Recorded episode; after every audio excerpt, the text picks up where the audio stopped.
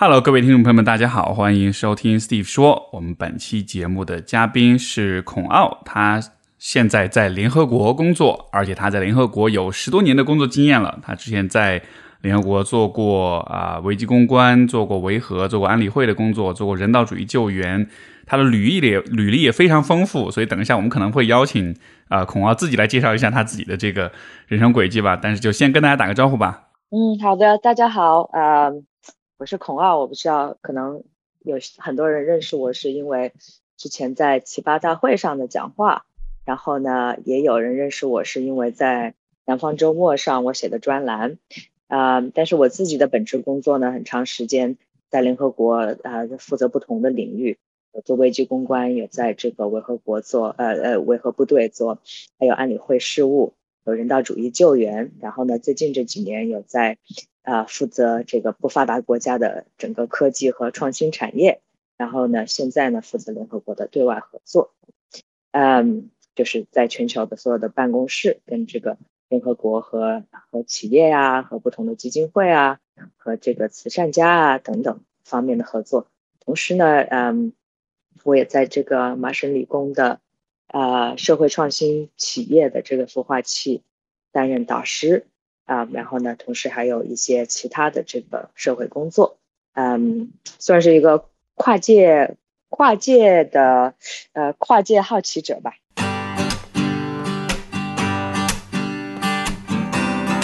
欢迎收听 Steve 说，和我一起拓展意识边界。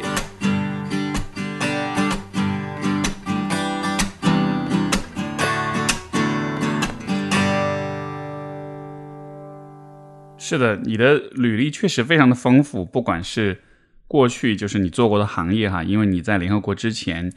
也有在广告，也有在啊咨询、投资各个领域都待过，而现在你做的事情也是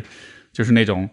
所谓的斜杠斜杠人生的那种感觉，就是好像有做很多很多的事情，这样一个丰富的履历，我觉得是让人非常印象深刻的。嗯，谢谢谢谢。呃，另外一个我觉得其实对我来说比较有趣的就是，呃，我对就是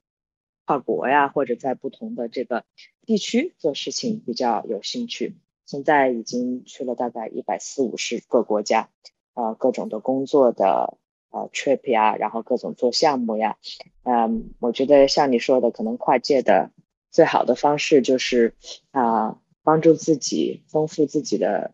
这个见识，然后更好的这个回过头来对自己有更好的认知和成长吧。嗯，很有意思，丰富了这种见识之后，那你你觉得现在这个这种见识的丰富对你的成长是带来怎么样的一些作用呢？这个问题可能有点大哈，但是就你你想到什么呃，立刻想到的是什么？我好奇。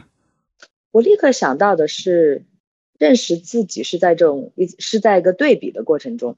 发生的，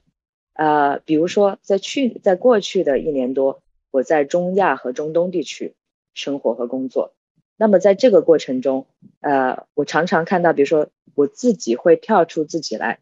看自己的一些言行，或者看自己的一些价值观，或者看自己的一些选择。我会想说，嗯，我会说这样的话或者这样的选择，是来自我的这个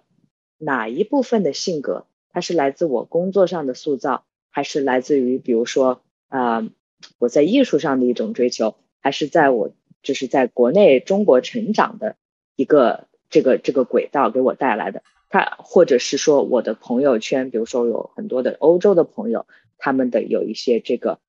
取向或者价值观对我的影响，我就会想说，那我的这个选择，它到底是哪样的影响带给我的？我自己在这么多年来。我对这件事情又是怎么想、怎么反思的？我旁边的情况，因为你在每一个新的环境或者新的工作，你都会有一个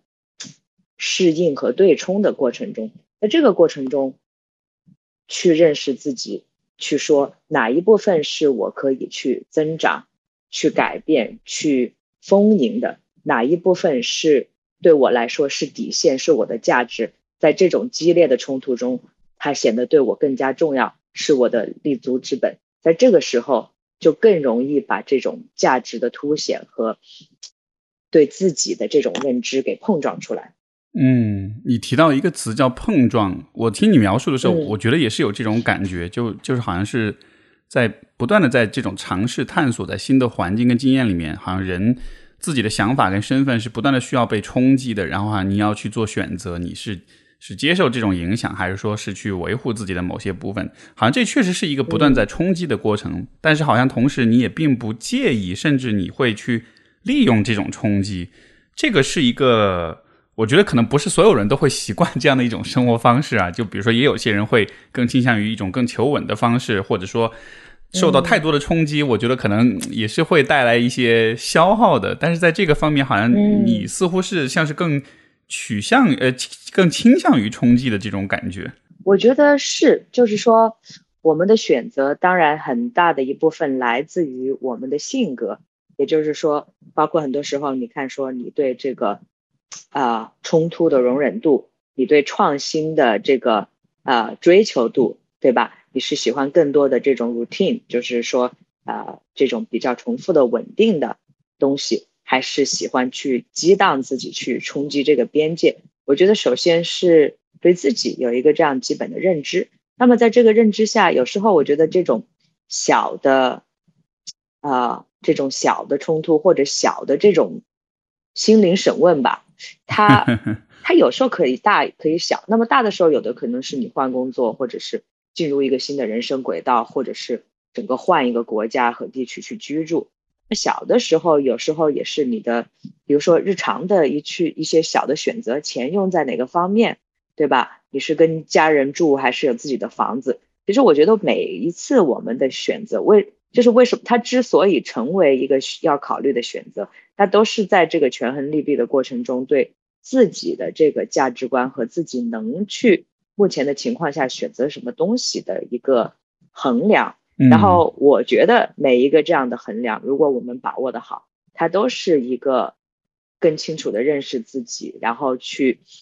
啊突破自己一些，不是突破这个东西，不是说让自己难受啊。我指的突破就是说。有些时候，我们的认知是有很多盲点的，在你内省的时候，突然会发现这些盲点，那么就想说，哦，这是一个盲点，我能不能去呃尝试一下，看看这个盲点上面，我做一些尝试，是不是能发现自己新的性格或者新的擅长？这个时候是会有很大的惊喜的。嗯，你你就好像是在不断的在自己身上做实验的样子，把自己。自己置于一些新的环境或者是一些新的问题之下，然后好像用这样一种方式，像是去发现、去刺激自己生长。我很好奇的是，这样的一种呃个性，这样一种倾向，你从小就是这样的吗？就是换句话说，我很好奇，这种这种个性是有是有可能在这个成长的过程中有意识的去发展、去培养的嘛？因为我想到的是，可能可能有不少的人，他们可能也多少希望自己具备这个方面的品质，但是可能。出于因为性格、因为家庭的背景各个方面的因素，他可能不太能做到这一点，所以这个这个是一个有可能去培养的一个部分嘛？嗯，我觉得这是一个好问题。呃，其实我总觉得，呃，这个天赋和培养嘛，在任何一个方面都是相辅相成的。如果有些东西你，我记得看很多脑科学的东西，就会说，其实很多时候我们的这个。脑神经的这个结构是差不多的，但是在哪个方面你刺激它去多，就像你经常去培养哪种行为，你那种行为就会最发达。哪怕在脑神经也是说，哎，你说，哎，有的人怎么就数学那么好呀？对不对？那东西他就是好像用数字在想。有的人怎么艺术那么好啊？他好像就是用用绘画、用音乐在想。我觉得这个东西确实有有天才，对不对？比如说我以前初中、高中的时候也做这种。奥数竞赛啊，物理竞赛，其实做的不错，因为呃，我觉得我总的来说还是一个比较这个努力啊，想想做什么事情认真去做，总是能做好的。但是我确实会觉得有些人就是数字天才，对吧？他想东西就用数字在想。但是呢，on the other hand，我觉得说作为一个，就是说你不是说非要有一个那种天才的，你说你只是对人生、对自己、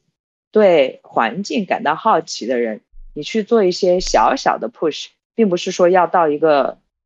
哎呀惊天地泣鬼神的地步哈。嗯呃，我觉得会在里面会有一些满足感。呃，就举个例子吧，比如说我想到最近一个例子，就是在这个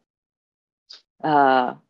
就是像我长大的时候，因为我很早就开始上学又跳级，呃，所以呢，我就总是在全班就是最矮小的那个。那么呢，好像自己长大的时候，大家都说啊，比如说打球啊、搞运动啊，都是这种长得壮啊、高大的人做的事情，是好像跟我也没什么很大的关系。然后呢，我记得有一次就是呃，从公园过一个。呃，一个那种小的公园里的排球场，我就看见一个非常非常小只的日本老太太，我就已经不高了，就是一个很小只可能的日本老太太打排球，就是把全场大汉全部打趴下。我当时就想说，对不对？就想说，Wait a minute，就是这么小只的一个这么老太太，她居然有这么大的能量去打排球，那么我在这里面是不是有一个认知的盲点？是不是不是需要就是很高很壮的人才能打排球？我可能也可以去打。于是我就想说，哎，我先去试试。我就先从跟别人颠球开始，然后开始去打排球。但是你说我就变成了排球运动员嘛？并没有，对不对？可是在这个过程中，我觉得你发现一个自己的盲点，然后去挑战一下，说哦，原来我还有这么一块肌肉没有去动啊，还有这样一个能量没有去释放。我觉得它是对自己的一个。很好的回馈，会让你过得更加的满足和开心，就是进一寸有一寸的欢喜，在这个里面去寻找一种成就感，是是很有很有价值感的。我觉得，嗯，啊，我觉得这样听着好棒，而且我感觉就是你对自己其实是是不设限的。当你看到一件事情，你它让你感到好奇或者想要有尝试的欲望之后，你的第一反应就是会去会是去做，因为我好像觉得。可能对于有些人来讲，他当他看到一件事情是陌生的、是挑战的，或者他觉得他自己不擅长的，可能立刻会先有一个预设，就是哎，我多半不行，要么还是算了。就他可能倾向于是往后撤，但是好像你是迎面而上的那种感觉。我觉得可能这个方面呢，在很多我的国际工作中学到的一个新的习惯，就是说，呃，我觉得咱们在国内的教育呢，很多时候就是对完美性的要求很高。对吧？你做什么就要做的最好，做的非常完美，就要这个拿出来能够这个晒一晒啊，比一比，呃，但是他很多时候就让这个中间自己去探索的这个乐趣，就完全是结果导向了，是而没有这个探索的乐趣，对不对？其实很多中间你这个事情做不做得成，嗯，一个是对你的人生或者百年之后区别也只有那么大。可是这个过程中，你对得起自己的这么一点，就来源于啊对自己的探索。比如说，我也会很好奇你做这个播客，对吧？Steve 说，那么一做也做了这么久，中间呢也有许多曲折。那你说，我记得我问你的时候，你也不是说一开始，哎呀，我就要把这个做的什么什么样，他纯粹是说我有这么一个话题，我想去探索，那么走到哪里就去看。我觉得我也想问问你，是不是你对这个探索边界是怎么看的？嗯，其实你说这个让我特别有共鸣，就是那种对于探索这个过程本身，它其实就是这个，它其实就是重点。然后它呃，像你说的，如果一开始就是要用某种特定的预设的结果去衡量自己的话，那我觉得可能确实是很难去。开始任何形式的探索，就像比如说你前面讲的，你去打排球，如果一上来就说，嗯，我要打排球，那我就必须要打得很好，我就必须达到某种水平，那样子的话，可能一上来就是特别挫败的。但是好像如果只是带着一个开放的呃结局，或者是一个未知的结局去做一件事儿，你只是纯粹去尝试的话，好像这样子确实会更，呃，整个事情会更有趣，会更好玩一些。你像我自己做播客，其实也是类这样类似的一个结果，就我也不知道最后会是什么样的。但是重点好像不是要去知道那个结果或者预知那个结果，而更像是说，在这个过程中你去享受这种发现、这种未知、这种刺激跟这种创造。是的，我觉得很多，比如说我看我的身边的朋友哈，这种活得更加快乐、活得更加有生命力的人，很多时候是有更强的这种好奇和探索感。对不对？因为你总是能不停的发掘一些新的点，包括自己的能探索的点，哪怕是在一个非常有限的环境里。你比如说在新冠期间，哎，很多这个呃大家都不能出门了，对吧？那你可能原先你能做的事情，你能去找到的乐趣，你就不能做了。那有些人就会觉得哇，这个这个呃世界末日啊，就是好像对自己的全盘限制和否定。那我看到网上也有很多朋友就说，哎，我试试在什么厕纸上画个画，对吧？我也不是一个很擅长画画的人，那我能做一下我厕纸上画画，我能够什么呃呃呃做一些这个小视频，我能尝试做一些新的菜。哦，我本来也不是一个会做菜的人，可是说，哎，在这个里面，我发现搞不好我还会自己泡个泡菜啊什么的，就是这些，用一些小的这种对自己的突破，我觉得是不管在多么有限制的环境里，而且我觉得这个是很重要的。我觉得让自己在不管有多么限制、多么动荡、多么不确定的环境中，能够找到一些小确幸，那么。去突破自己的一些边界，一些小探索，就是这些小确幸的来源，而且它是不是很需要说依靠环境和别人的？因为你会在这个很多很多的点中间去尝试一些点，然后这个是很重要的。你你刚举这个这个异行星这个例子，我觉得特别棒啊！我我特别有这种啊共鸣，就是因为确实之前我也好，我身边的很多朋友也好，比如说是当风控在家的时候。然后这时候确实会发现，你会开始做一些你平时不会做的事儿。当然，这个在一定程度上是因为 这个你确实没法出门，你也没有什么更好的事儿可以做，所以就会让有一些人开始，比如去去去去水培一个葱花啊，或者说是呃，有些人从来不做饭就开始做饭了呀，这样的。但是那个过程中，确实，当我记得那个阶段，很多人就会开始说。哇，我以前从来没做过这事儿，但我现在这次做了，我发现其实还蛮有意思的，然后会找到一些新的小小的乐趣。然后像你说的，哪怕是在这样一个很局限的环境里，但是这种尝试、这种小小的乐趣，还是给很能给人带来幸福感的。所以可能对你来讲，是可能也是这种你不断的去发现、去尝试，然后你不断的得到这种正反馈，所以好像就让你在这个方面像是形成一种呃一种习惯，或者说是一种更为倾向于去。探索去冒险的这样一个部分了。我觉得还有一点就是，像你问的说，这个东西是不是后天可以培养的？我觉得完全是。呃，因为刚才像举的例子，有很多我们知道的这种网友啊、朋友啊，都有做到这一点。另外，我自己回顾自己，比如说我，呃，二十出头的时候就开始在非洲工作，后来又在这个就是最危险的战地生活工作。啊，在这个中间，比如说。我可能我本来是一个很喜欢户外的人，但是当你住在这个战地的时候，我们是住在那种就是集装箱里面，然后出门都是要有坦克和这个这个这个防卫的，你根本就没有办法说，哎呀，我说在外面跑个步啊什么的啊，去外面吃个好吃的，那完全没有，就完全在这样一个封闭的这种还有炮火袭击的这么一个地方，那我说啊，那我能干什么呢？我开始想说，哎，我来教大家做瑜伽，然后呢，我就把这个。我们战地的这些 对感兴趣的这些大兵哥说：“啊，你们有兴趣的就来跟我一起做瑜伽，大家都可以减减肥，因为都没有地方可以去，对不对？”然后呢，后来还开始琢磨起来，就是啊，因为在非洲我们缺少蔬菜嘛，后来就说：“哎，我们怎么琢磨起来，在这边能能能做点蔬菜？”然后呢，我 然后我就说：“你们有没有吃过海带呀？” 他们说：“哎呀。”海带是不可以吃的呀，这是海里的一种东西。我说，嗯，在在亚洲我们是可以拿海带做菜的，然后就尝试让大家去捞海带做菜。哎，大家觉得说，哇，没想到这种东西还能吃。嗯，就 是说，对我会在每个环境里去，呃，有的地方，比如说，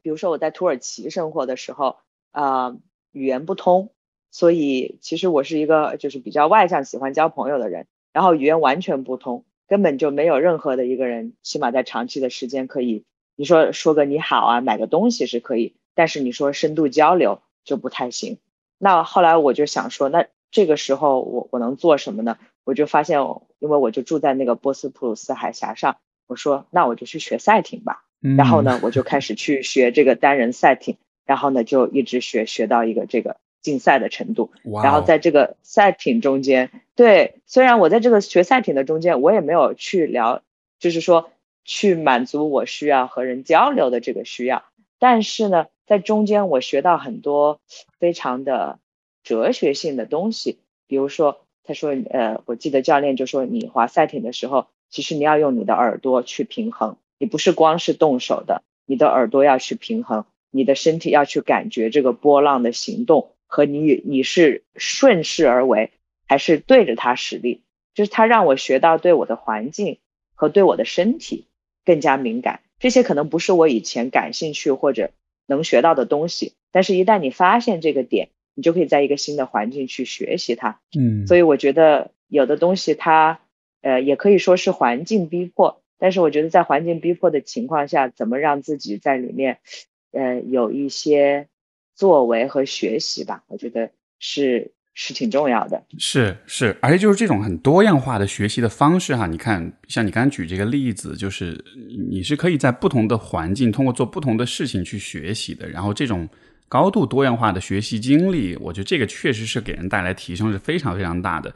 呃，你刚才讲到有一点，我其实挺想就是追着再问一下。你讲到，比如说以前你在。非洲，而当时是跟维和部队在一起工作，包括那个在一定程度上也是有一些风险的，对吗？因为可能是在一个交战的地区，然后需要有安全防护啊什么的。而且因为你是很早就很，好像是二十多岁的时候就开始在这样的一个环境里工作，我其实蛮难想象的，就是一个二十多岁的一个一个怎么说呢？一个年轻女孩，然后可能处身处在这样的一个环境之下。那是什么样一种体验呢？以及你是你你当时会害怕吗？你当时会会有担心你自己的人身安全什么之类？是什么驱动你往这个方向去工作了吗？呃，哼这个是挺好的问题。呃，我觉得有好几个原因。第一个呢，就是我觉得在每个人生阶段，我可能问我自己的问题是不一样的。那么在二十多岁的时候，我对自己的最重要的问题是说。不做这件事情，我会不会后悔？也就是说，这个经历对我来说，是不是让我觉得人生更丰富、更完整？这是第一点。第二点就是说，确实就是我当时是啊第一个去这种最危险的战地的这么一个女性啊。那么，可能我会对这个环境的危险有一定的评估，因为我知道说这不是说我自己一个人，对吧？扛着扛着枪就去，我们是有组织的，在这个组织里面，我能做到什么样的事情，能最好的保护自己，对吧？比如说我经过各种各样的这个战地培训，啊，从学习地雷到学习自救，到学习这个荒野逃生，到学习在绑架中间怎么生存下来，这些我都会去 学习。哎，就是这些，你还是要做一些这种基本的准备，不是傻了吧唧直接跳进去。嗯，但这是第二。但是这些学习可能也确实不是我们在日常生活里面随随便便就会学的东西。呃，对，它不是，所以我才觉得说，因为它不是日常生活的那么一部分，它如果我错过这个机会，我会不会后悔？那我觉得是会后悔的。嗯，因为除了说这个机会本身。还有它后面能带来的意义，比如说当时我做去做的很多事情是 investigation，也就是在前线去调查很多复杂的这个事件，它到底发生了什么，我们能采取什么样的这个策略。而且呢，我一直觉得就是说，嗯，你要认清一个复杂的事情的真相呢，你需要在里面去经历，你要经历那些人的生活，才能明白他的选择，对不对？你在一个就是说，呃。不在其位不谋其政嘛，在在这个遥远的地方去想把一个事情能够对大家的选择就这个环境了解清楚是不太容易的，所以我觉得我要把我想做的事情做好，我需要去，那么去的话，我有哪些东西需要学习和哪些方面危机需要掌握好？嗯，但是嗯，你问的这个问题呢，我觉得很有趣，就是说很多人也问我说，你去这种最危险的地方，你会不会害怕？然后我其实觉得最好玩的是，你不仅不会害怕，当我在最最危险的地方，我就会进入一种，其实我觉得大家都会，就是不管你练多少的这个静坐和瑜伽，心都会容易乱。乱呢是因为你在思前想后，但是在一个这种极其危险和需要聚焦的情况下，心情是非常的稳定和平静的。哦，很有意思，就是没有过去，也没有未来。也不需要去计划，也不需要去推算，你就是全然的、全身心的在这个环境中间，它其实是一种全然的寂静和聚焦。这非常有意思，好像是这个环境的这种挑战，反而让你能够非常的专注，让你有一种高度聚焦的一种状态。是你有没有看过那种狙击手？如果在电影里面，对吧？一个狙击手，他就是屏息全身心的去瞄准一个目标，对吧？把那个十字对准，然后慢慢的移动，在这个过程中，他的脑子里是没有别的东西的，对不对？他是全身心的聚集的，所以在一个就是像我们讲的心流啊，其实在很多这个危险的环境中，反而你是会有一个心流的，因为你在里面全心全身心的，就是聚焦在当时那个地方。而且另外一点很有趣的呢，这个事情我也跟我知道你之前你是也是做心理的背景对吧？是，就是说在在危险的情况中，其实就是同事啊或者在这个环境之间的这种战友情是非常的深刻的。就是在这个时候，你知道你要依靠的就是身边的人，你要保护的也是身边的人，所以在这个里面的这种情谊，我觉得它的那个深刻度。是完全不一样的，就是说，不管是没有级别、没有性别、没有国家在里面，你们全然的支持和互相保护。所以我记得有跟这个心理医生聊过，就说为什么很多人从战地回来反而是的会就是对吧？会有沮丧啊，会有这个焦虑和 depression，因为那种深刻的被支持、被保护的感觉。在一般安全的环境里，反而很难得到。没错，没错。之前有我也也有看相关的这样一些书籍，就讲说很多老兵回去回到平民生活里面，他会发现那种高度的那种虚无、跟无聊、跟跟孤立，这反而让他很想要回到战场上，因为战场之间的那种战友情谊，那是一种就相当相当深刻的一种情感。而且好像这个，如果我们追溯到可能人比较早期的这种进化历程。都是很很部落化的，很 tribal 的，所以说我们的情感其实也是这样。当我们一起去打仗，一起去干一个什么事儿的时候，然后尤其可能是比较有点危险的事儿，然后这个时候它似乎能激发一种很强的呃相互之间连接的这样一个过程。是，嗯，其实我想说，咱们的听众可能也觉得说，哎，如果我是我也就是也不会进到这么危险的情况啊，那我怎么去得到这么一种深刻的体验呢？其实我觉得就是像你说的。比如说和大家做一件事情，啊，为什么有些人喜好运动？比如说一起去打个球，对吧？在这个球里面，你怎么样配合？怎么样在这边组成一个团队，或者大家一起去这个完成一个事项？就是说，当大家有一个共同的目标，并且要承担一定的风险，或者要有一定的策略的来做一件事情的时候，我觉得对这个人的。团结性，因为现在很多时候我们感到的一个感，就是很多年轻人吧，特别听到说就是孤独，就是好像在这个社交媒体上热闹的不行，但是其实内心是非常孤独的，对不对？那孤独有一部分就是缺少说和人的这种有效的交流和深刻的交流。那么这种深刻的交流，很多时候是来自在一个项目上对一个目标的这种。共同活动，我有时候发现，哪怕你跟别人下场棋，你跟这个人的情感和交流都会都会变得深刻很多。嗯，是的，是的。哎，你刚才说这个啊，就是呃，我联系到有一个问题，呃，当你去深入到这种呃战地也好，或者是这种危机的这种场合，然后你会做很多这方面工作，我好奇在多大程度上这件事情其实也是被社会责任感驱动的。因为我看到你所做的事情，你其实是跳脱出了你个人的这种怎么说呢？呃，私个人的私人的这种收益，甚至也跳脱出了国家国籍。你其实是非常放眼世界的。你做的事情，至少从旁旁观者的视角来说，其实具有非常强的社会责任的这种属性。从你个人来说，我好奇社会责任感这件事情，在你的价值排序里面，或者在你的这种呃人生规划的这种呃呃怎么说呢？这种行为动机当中，它它能占到一个什么样的一个位置？嗯，这个是个好问题。我其实想先问你，就是说，你对社会责任感的定义是什么呢？嗯，我觉得是是是，首先责任感肯定就是指啊，你对于当下，包括对于未来的，比如说个人责任感嘛，就是你一个人对当下的自己和未来的自己，他会有一种综合的权衡跟考虑。我现在做什么事情，对于当下的我以及对于未来的我的好处是最大的。所以它似乎是包含了一种，呃，长期的思维，它包含了一种综合的全盘的考虑，然后做那些对未来的自己更好的事情。所以我理解，如果把这个定义扩大，那么社会责任感可能意味着在当下你要做一些对于未来，对于尽可能多的人，对于整个社会都有帮助的事情，这个是一个我很感性的一种理解吧。嗯，对，我觉得你这个定义很好。嗯，那么就是说，你觉得社会责任感它的重要性在哪里？因为我想你问这个问题，是不是觉得社会责任感很难达到，或者是说它的这个门槛在哪里呢？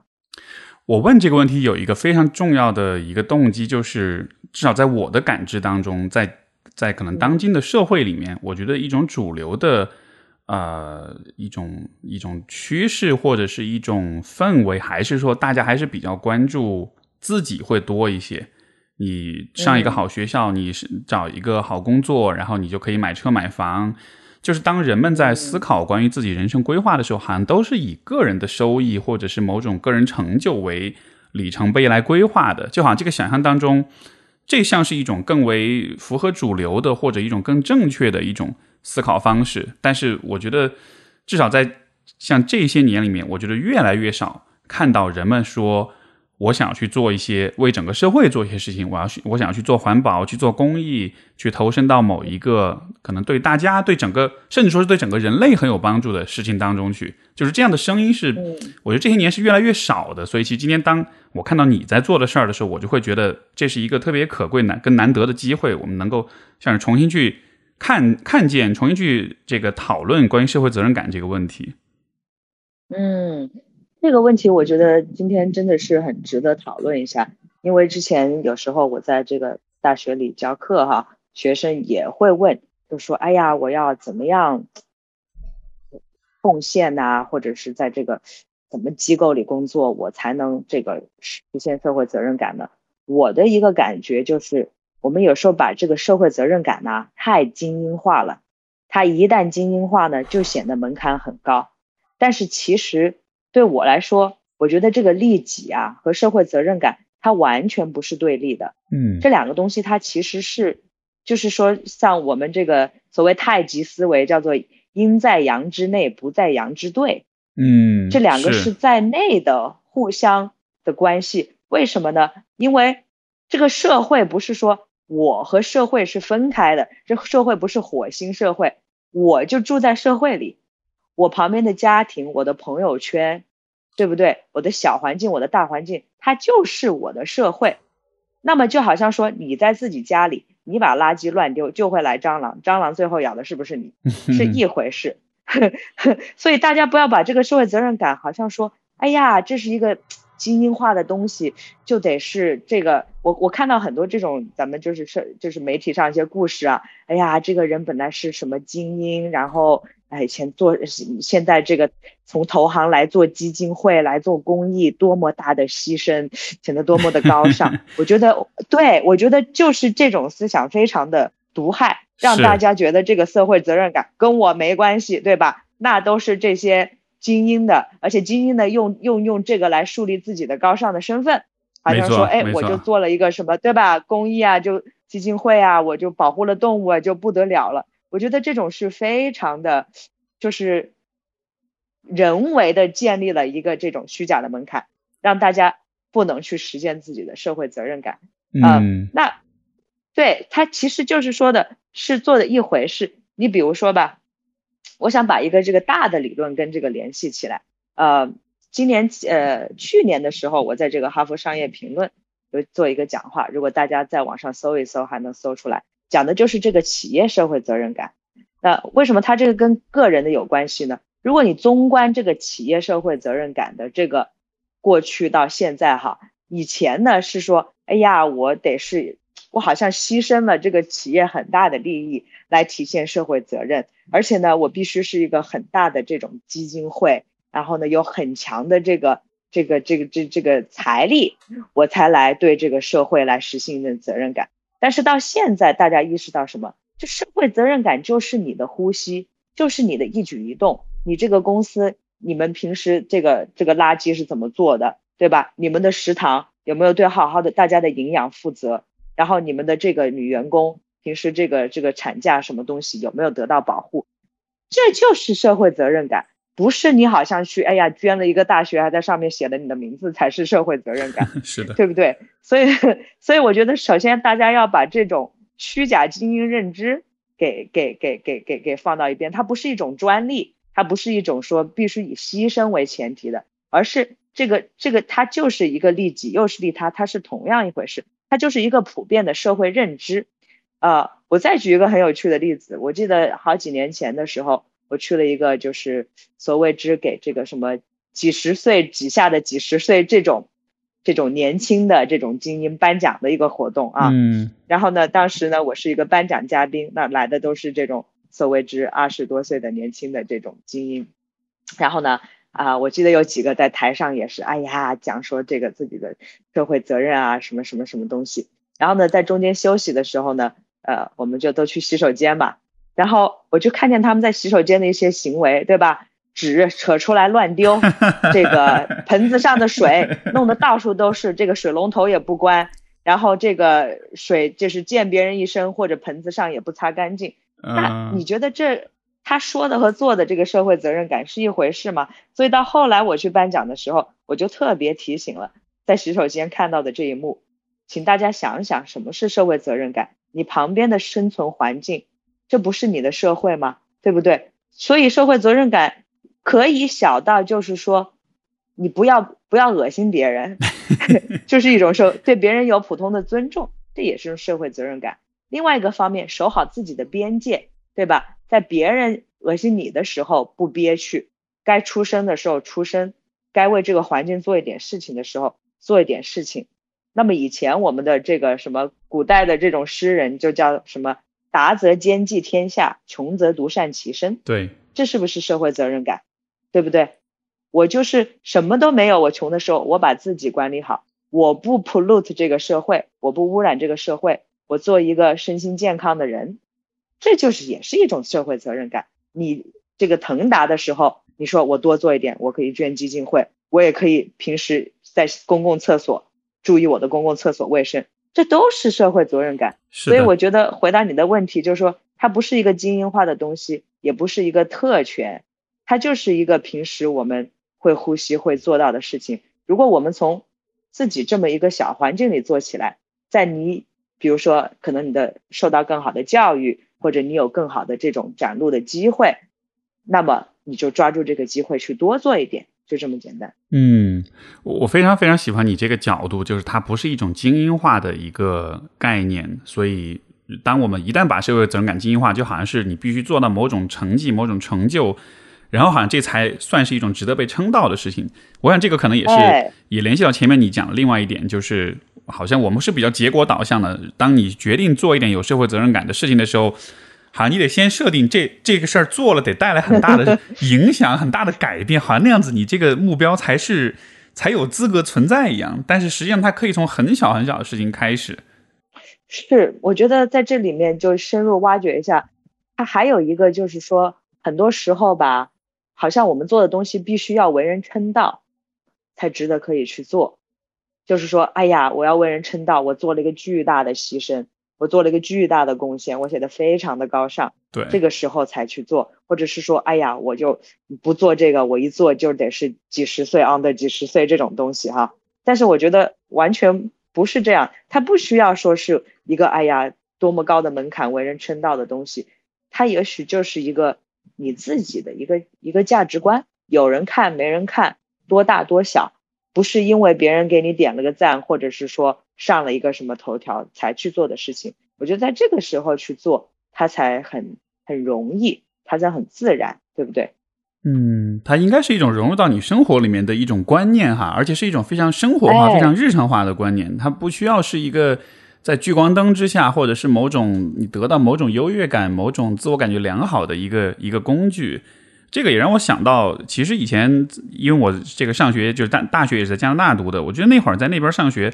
给我带来很大的一个呃新的体验，就是大家会会非常的强调和鼓励你去做义工，就各种形式的义工，不管小到学校的一个小活动的呃组织，大到可能是呃某一个机构或者说一个长期的义工项目什么的，就这样的氛围，我就在当时。我从从国内读了高中出去，我觉得还是很不一样的，因为你知道，在国内上学就是学习学习学习，然后除此之外别的事儿，他对你有帮助你就做，对你没帮助就就别做。但是你去了这边，就会发现会花很多时间做这种打引号没有用的事情。但是这些事情当中，他其实也我觉得也陶冶出了另一种对待生活的方式，就是这件事情你自己在情感上或者在认知上，你觉得它有价值有意义，你就去做，你并不去太去担心说这个事儿它最后到底能带来什么。呃，甚至就是比如说，呃，今天可能很多人做义工是觉得这样写在简历上会比较好，但是。当你去做那些甚至对你的简历都没有太大帮助的事情，但你自己感觉好的时候，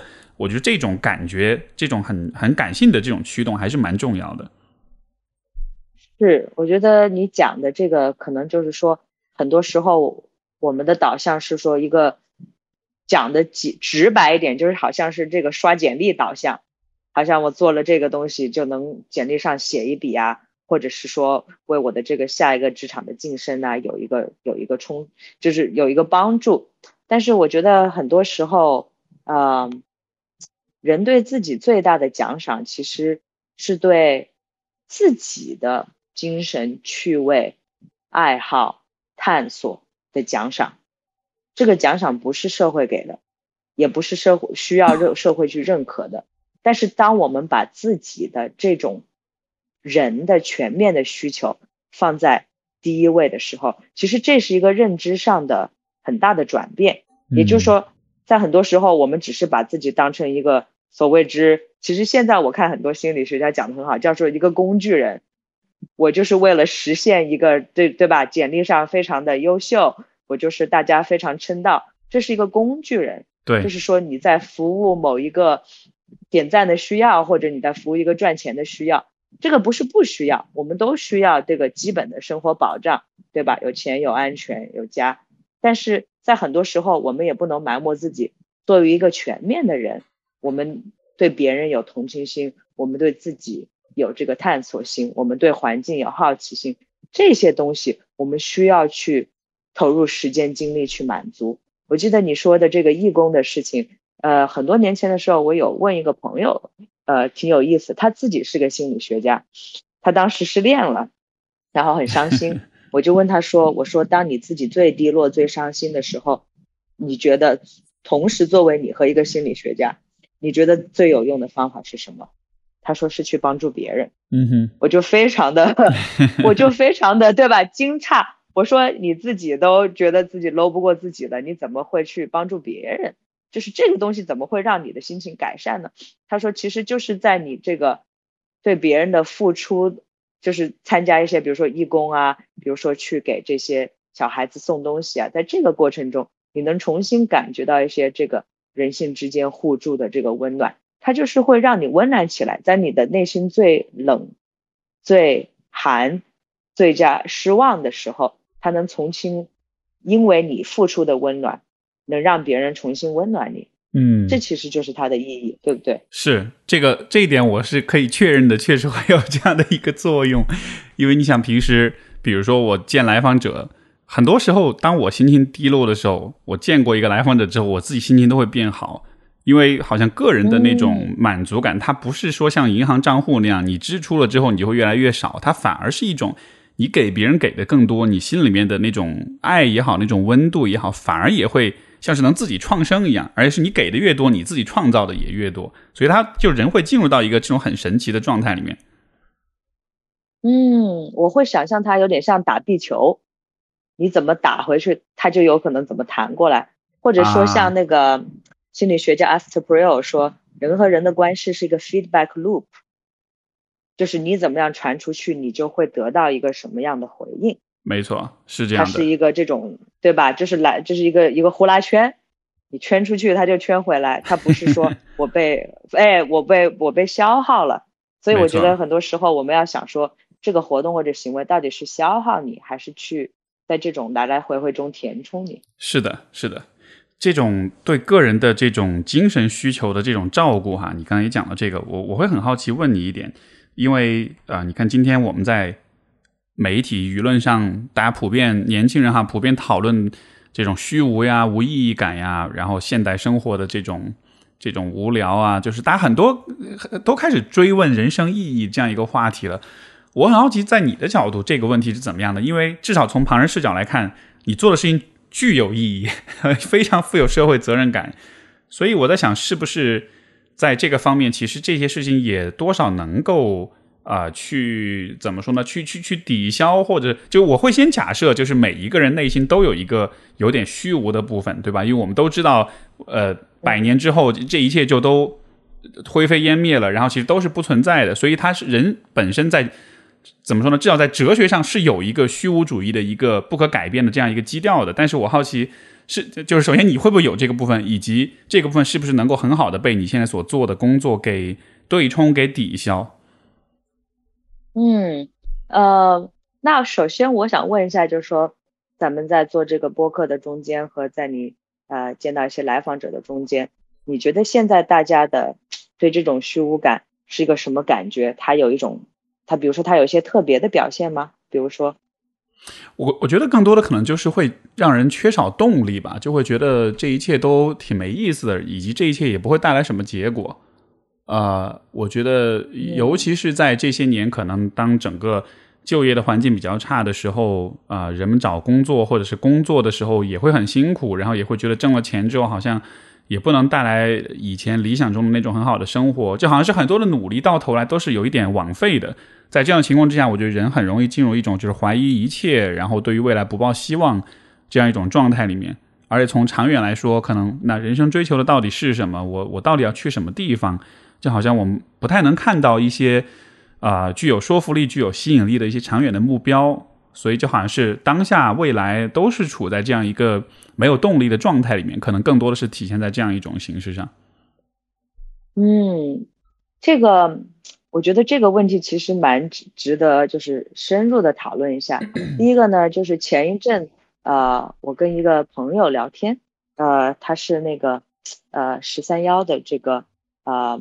主播，就是许知远老师。嗯。呃。我问，我就问他说：“我说，比如说十三幺现在做的很多节目哈，是哪样的最受欢迎？”他说：“其实很多就是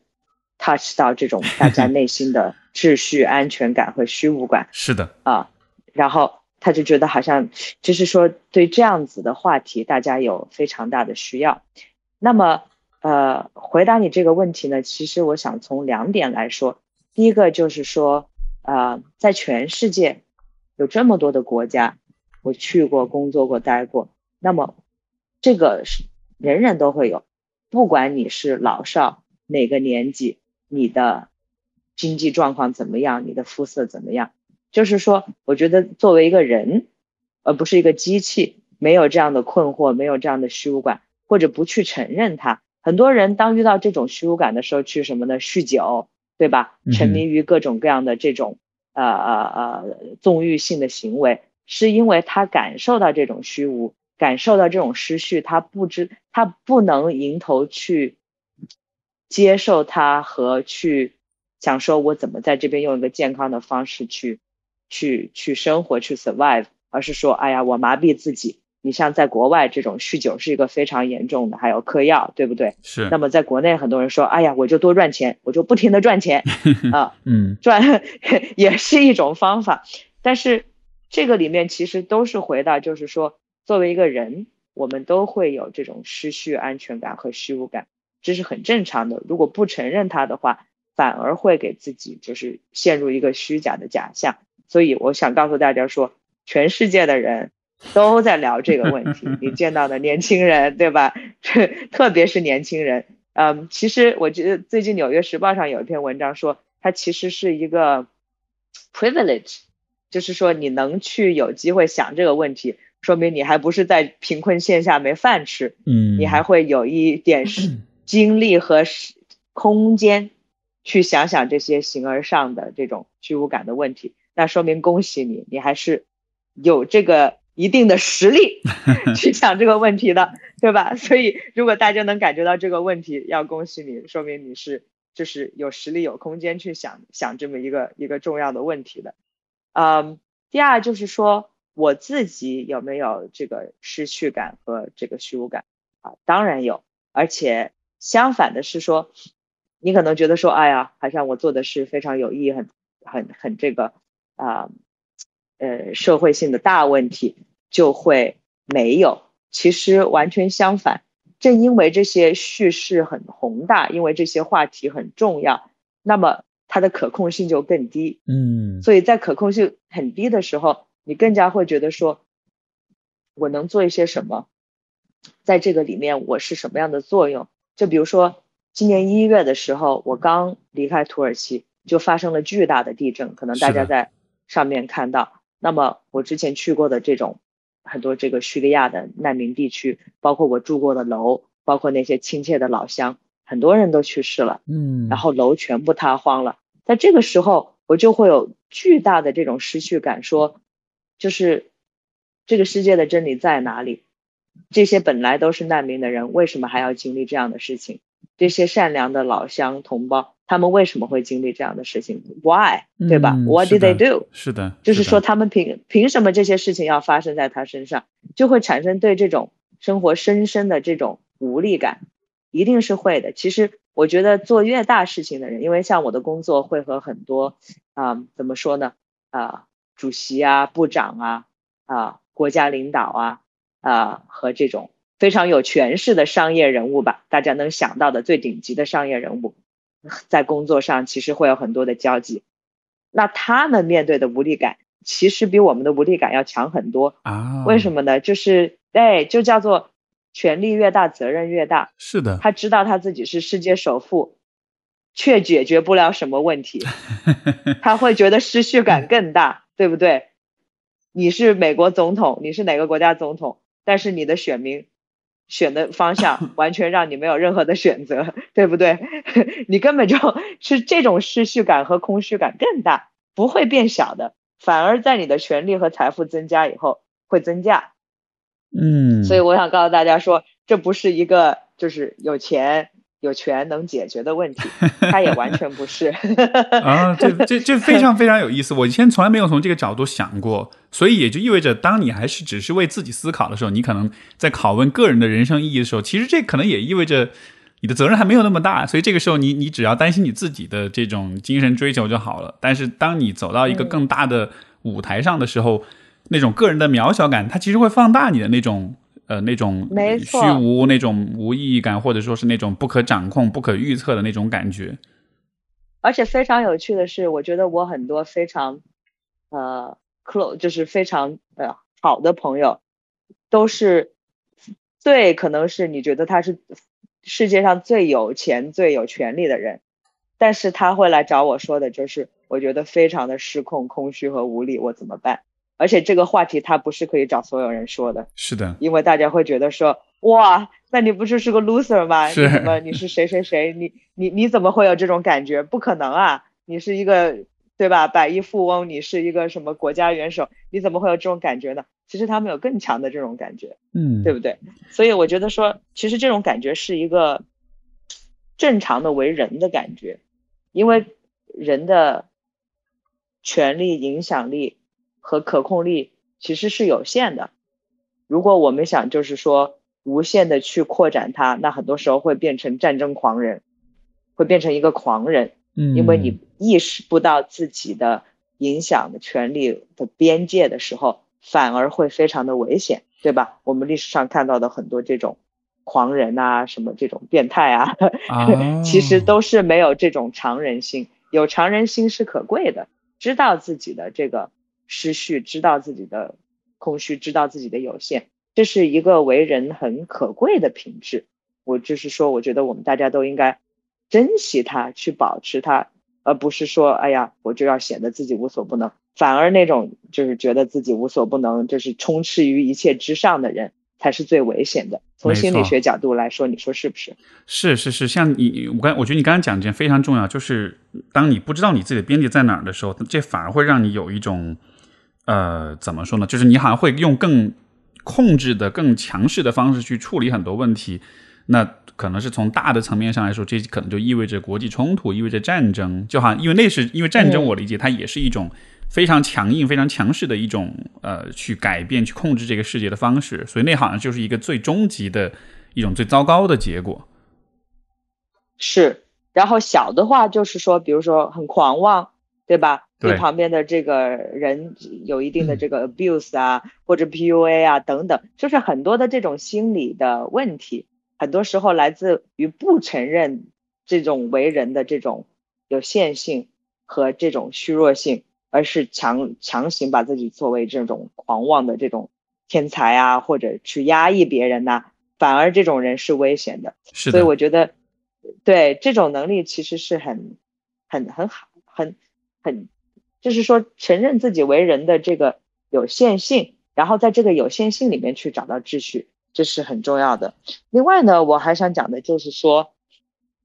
具体的时候，比如说我们怎么去重新去找到这个秩序、去安全感哈？因为我其实去年我深刻的去想到这个问题，嗯，之前在另外一个朋友跟我的对谈中间，我也谈过，就是说我突然意识到，在比如说。在在在中国，在很多的这种世界上的大国中间吧，我们这一代人成长起来的一个，其实有一个 underlying 的这么一个信念，就是说一个底层的信念，就是说明天会比昨昨天更好。我在这个中间不断去努力，我在这个中间去不断的成长，我的明天就会比昨天更好。但是其实你去看到很多的国家，特别是一个小国家或者是饱经战乱的国家。他们的人长大就知道明天不会比昨天更好，搞不好还更差。是的，嗯，所以它不是一种这种 underlying assumption。那很多时候，一些年轻人也跟我说说，哎呀，觉得世界好像又到了一个非常混乱的一个时候。那么我们的明天会更好吗？我们的努力会有结果吗？对不对？在这个中间中，就像你说的，我往哪里走，我往哪里使力，它的意义在哪里？啊，我觉得。这个中间，所以我去年花了一年的时间，在很多我的这个实地的经验中，在在跟各个国家的年轻人的交流中，我自己也问我这个问题，就是说，如果整个是，如果现在我们的假设说，如果现在已经是人类最美好时代的顶峰，对吧？人类最文明时代的顶峰，以后会有不管是气候变化呀，还是什么什么发展的这种，呃，有更多的这个这个。变化或者危机产生，那我们怎么样还在这样的环境中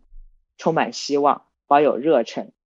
去对抗这种无力和空虚感，对吧？在这种极端的假设中，因为很多时候，呃，我做危机，那么你在做危机中的你有一种就是极端的假设，对不对？在极端的假设中，你怎么还能保有这种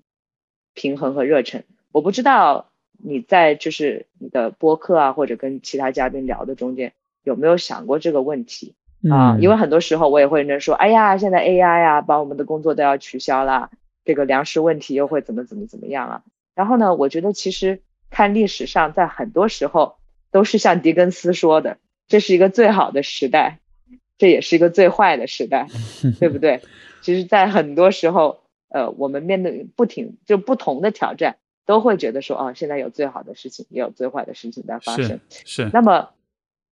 我觉得很多时候，一个就是，呃，我觉得我学到的，在这些国家学到最强的经验，一个就是你的 emotional support，就是你旁边的 朋友、家人形成一个很强的对你的支持的网络。啊，就比如说啊，我去年很多时候在那个亚美尼亚，亚美尼亚呢是一个就是非常小的这么呃这个中亚的一个国家。然后就是饱经冲突，然后亡国无数次，对吧？被侵略无数次。但是呢，我感觉他们的这个就是人和人之间有非常强的这种支持感。举个例子，比如说他们每一次吃饭的时候，所有的朋友都会说啊，比如说啊，Steve，我非常感谢你，因为在你的身上我看到某一种让大家很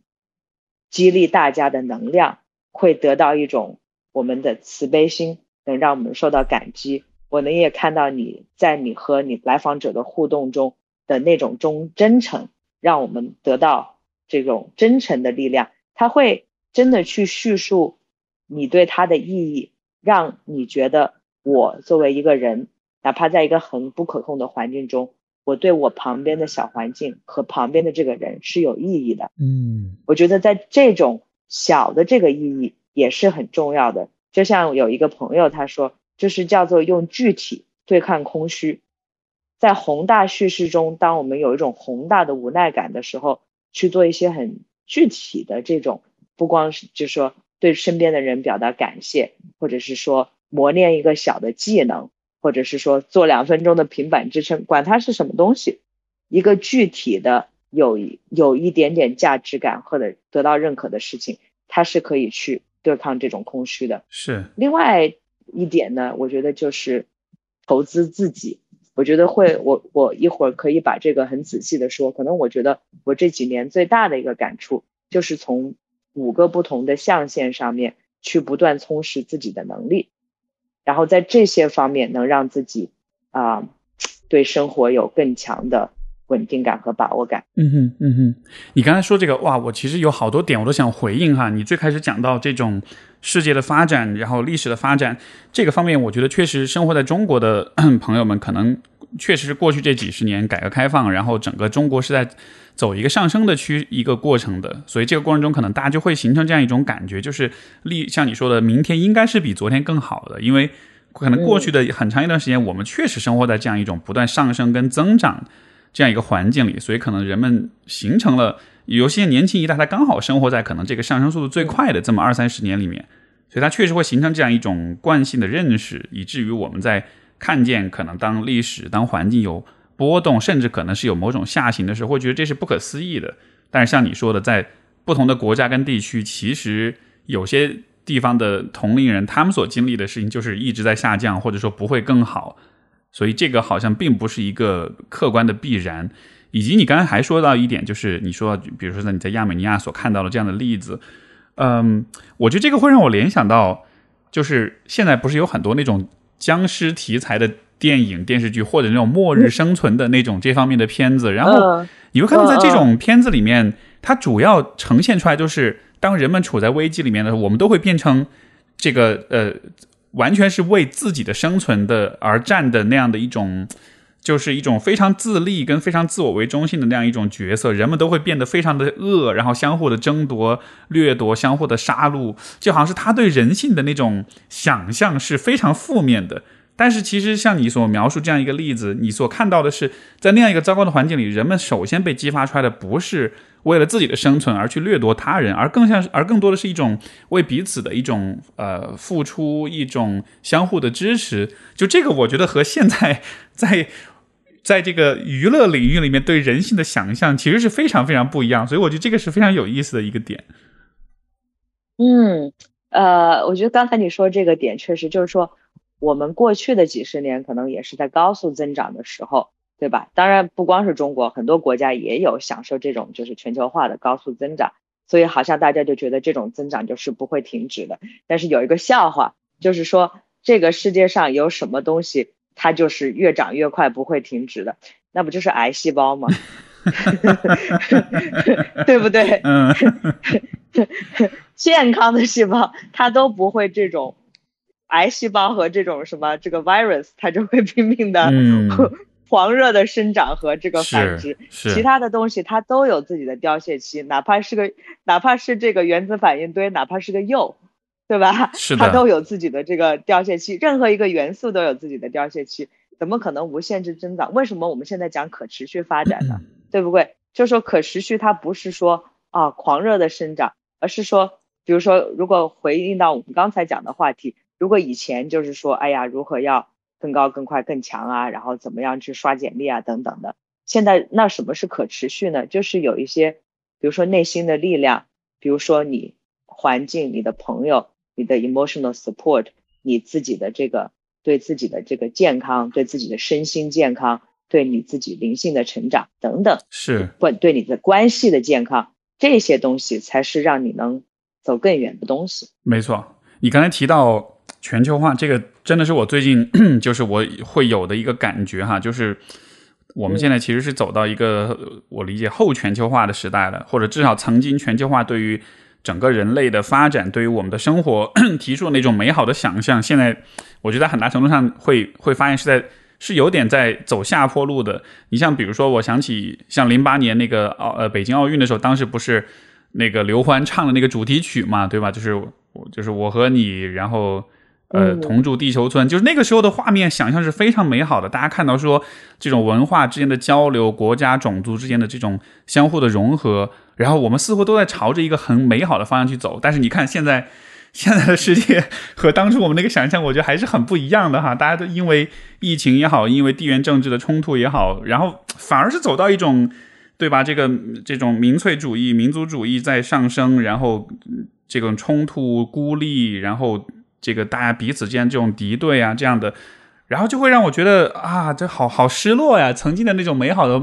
梦今天破掉了。但是刚刚你这样一说，我觉得确实也是，就是不断增长的，就是癌细胞。所以任何事物它可能都会有它的周期，都会有它凋零的时候。就这样想，确实好像能让这种失落感稍微好一点点。对，而且它可能也会进入一个这种新的环节吧，就是说每。没有一个不断增长的状态，它是长期稳定的。嗯，哪怕刚才我们说的这种全球化画的这种美好宏图里面，确实是有一些人在里面没有受益的，对不对？嗯，确实是有一些国家在里面落后的。就比如说，呃，刚才说到这个一些联合国的工作，比如说在高科技发展的时代，那有些这个国家或者有些这个群体就得就是乘上了高速发展的列车，对吧？嗯，确实在科技中受益了。但是有的国家呢，就是不仅是没有受益，而且反而这个差距闹得更大了。比如说几年这个疫情下来，有的本来连基本的网络都没有，那么几年的这个就是三四年的学生，就学生有三四年的时间都在失学，对不对？那就对他们的影响就 是非常大的。嗯，所以他可能是需要一种新的状态去寻求一种新的平衡。但在这个中间，就是说，从一个状态，就像一个液态变成气态或者变成固态，在这种状态的变化中，都有非常大的这个尘埃，都有非常大的影响。比如说，现在很多人跟我聊的比较多的是，就是这个人工智能，对吧？说，哎呀，它可能带来很多的便利，但是也会取代很多的工作。那么这个中间，这个得失在哪里？我觉得这个确实是需要很大的时间和准备，因为简单的来说，不，人家说，哎呀，这个我们取代了一些工作，就啊，但是就会有一些工的新的工作，这个是没错，但是不是说那些工作被取代的人就一定能做这些新的工作，嗯，对不对？是的，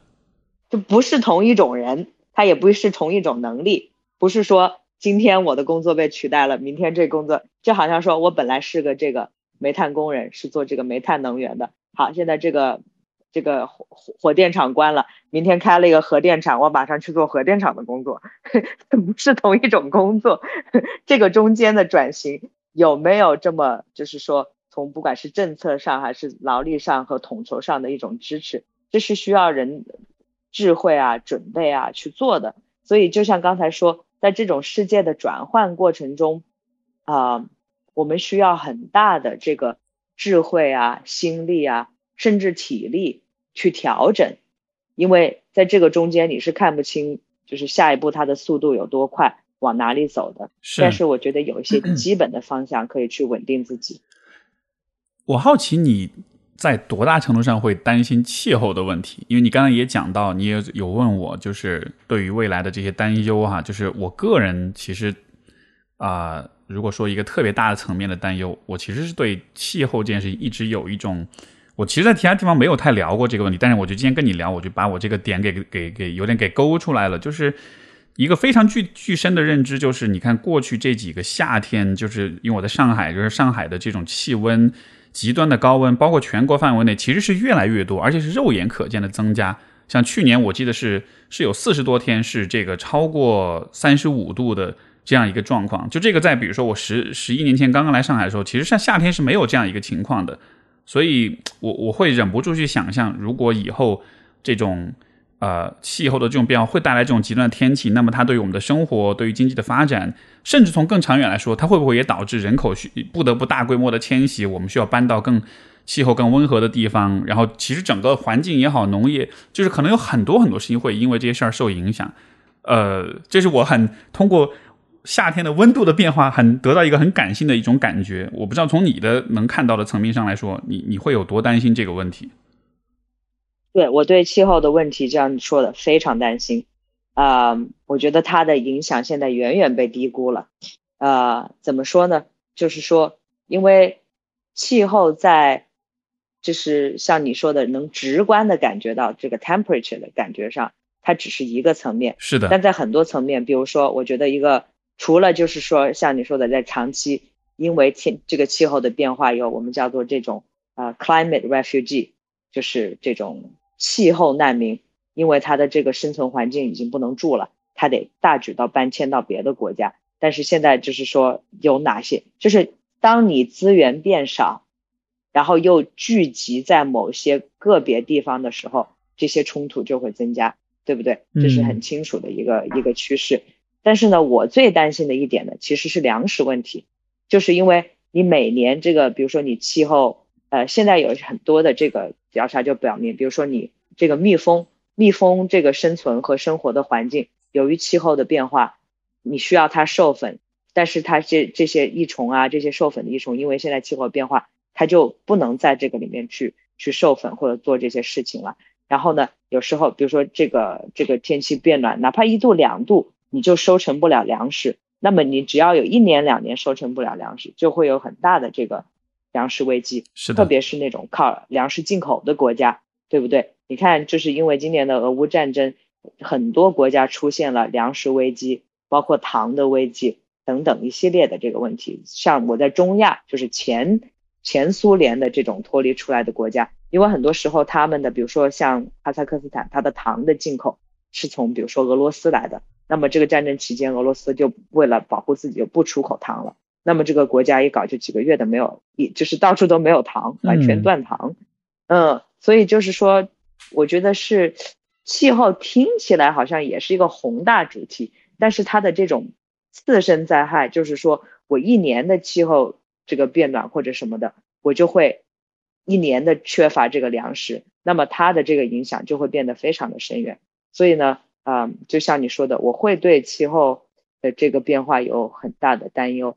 但是另一方面呢，我也看很多人就说，现在年轻人对这个气候啊、战争啊，对这种担忧使大家。心理都不健康了，嗯，就是让大家更有这个无力感。是这个，这个也是，这个也是我想问你的，你是怎么能做到你不会相信世界末日要来了的？啊，你觉得的？你你你有世界末日感吗？你你会是你会去怎么去想这个事情？我会觉得会有一种缓慢的世界末日感，就它不是立刻发生，但是。就像 OK，就像比如说，今天网上有个图，就是说这个呃，好像我不知道是真是假，就是说科学家预测好像是七十年以后海平面上升，然后你有那个有一个对比的图，上海现在的地图是什么样的，然后七十年之后你会发现大部分地方海平面升上来，大部分年都被淹了。我甚至会觉得 OK，那我是不是就不要在上海买房了？买了之后反正之后都会泡水，就会有这样一种想象。我觉得等到那个上海这个房子泡水的时候，嗯。估计就是说，这个钱你也不用太担心了吧？对，那个时候钱已经没有 没有意义了。对，可能这个钱呢，你也不用太担心了。嗯，对，但就是一种很慢、很缓慢、很长远的想象，就可能不是立刻，但是多少会有一点这种感觉。是，就是说我自己肯定也会，特别是我自己就是做这一行，你可能看到的是。更多的数据啊，或者更多的这种国家已经进入这样子的状态，是对不对？可是我觉得我们要分清楚一种，就是说意识到它的这个紧迫性，或者我们在这里稍微能做一些什么准备。但另一方面，也要把自己放轻松，就是说，嗯，就回到刚才讨论的问题，其实我们作为一个人，很多东西也是有限的。但是有时候呢，又有无穷的潜力，也说不好我们什么时候能，比如说移民到呃火星啊，移民到这个别的星球，它也可能就是会突然的发生。那也可能那个没有突然发生，我们有一些别的方法，就是说在这个过，就像好像说这个什么 AI，那么就是在几个月的时间，好像突然一下，对不对？它就有一个爆发。那是，所以我们不知道在这个中间，在这个博弈的过程中。啊，会有一些什么样的机遇，或者也有一些什么样的这种自身危害啊？我们要承认这种不可知。那么在其实就是人的整个生命和这个所谓之宇宙的前途也是不可知的，对不对？那么就是又回到说，在这种不可知，你怎么样？就是要用具体去对抗这样的大的这种宏大的空虚。我们具体的能怎么让自己吃好睡好，有一些健康的这个关系，然后啊有一些小确幸，然后在对大的这种哲学啊、气候议题上面保持兴趣，但是也不过度消耗自己。我觉得这个还是要有一个很好的平衡。是，我觉得这是特别重要的一个建议，就是不去过度消耗自己，因为你可以把这些问题想得很多，想得很透，包括也想得很绝望，但是这本身其实也是对自己的可持续性的一种挑战，就它会让你对心智上的、情感上的这种消耗、这种绝望，呃，而且其实我在听你讲这些的时候，我能否说，其实我的感觉是，其实你的底色还是还是比较乐观的。好像你是还是会期待或者相信说，啊，未来就算有很大的挑战，但与此同时，可能也会有一些新的发展跟变化。人们人类也会通过某一些可能是必然或偶然的某一些机遇，而像是度过或者说找到一些新的方法来适应。就好像这个方面来说，其实你还是抱着这样一种希望感的。对，呃，因为我也有一些 evidence 去去说明，就比如说。我有一个朋友，他现在在这个呃韩国做一个很大的试点项目，就是建造一个在海上浮动的城市，全部是就是像一个浮岛，那么而且是自给自足的这个城市，比如说它会在这个浮岛上面能养很多的这种呃海海上生物，能来供给，然后有这个比如说太阳能来自己来来来来发电等等，就是说如果以后。他的想象就是说，如果这个世界被淹了，那么我们能不能建立一些这样的浮岛？嗯，让这些人在这个浮岛上生存，并且在这个光电、能源、食物上面能自给自足。所以其实是会有这样的尝试在进行啊。所以我觉得就是说，我们就是说，如果你 give up，what else do you have？对吧？是的。你放弃的话，你也没有别的机会。所以不如在这个中间，就是说。好像有有枪把你逼着说，你现在就必须这个打这么一场牌，那好吧，我就尽量打赢喽，对不对？是。那打不赢了，我也没办法，对吧？但是枪来了，我就来打这场牌，我就好好打，对不对？你只能是这样去选择，就还是只能尽量的去努力去尝试，然后尽量埋头苦干，然后做那些你觉得有必要的事情。至于这个结果会如何，可能我们也没有办法去控制。对，我觉得可能这种。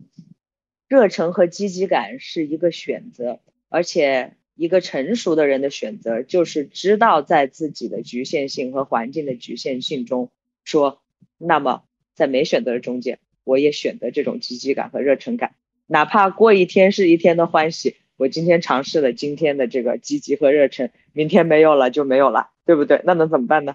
嗯，是的，这个你你说这点，我觉得特别特别棒，也让我想到。就是呃，这个 Victor Frankl 他这个写了一本书叫《活出生命的意义》嘛，就他其实也提出说，哪怕这个人生最终是没有呃什么终极的荣耀或者是成就的，但是好像你在自己，当你有机会去见证你自己在这样一个英雄般的这种这种这种 struggle 这种这种挣挣扎和这种努力的过程，就你能见证自己去做这么一番挣扎跟努力，这本身其实也是一件。很值得的事情，所以这也是一个很有意义的事情啊，没错。其实现在很多人就是说讨论意义，意义是什么？意义就是在你自己去定义这个意义和去努力的过程中，这个事情就是意义。它不是它的结果的意义，而是说我定义了这个事情。我记得有一个说法就是说，呃，好像有时如果你说你的人生是一部车吧。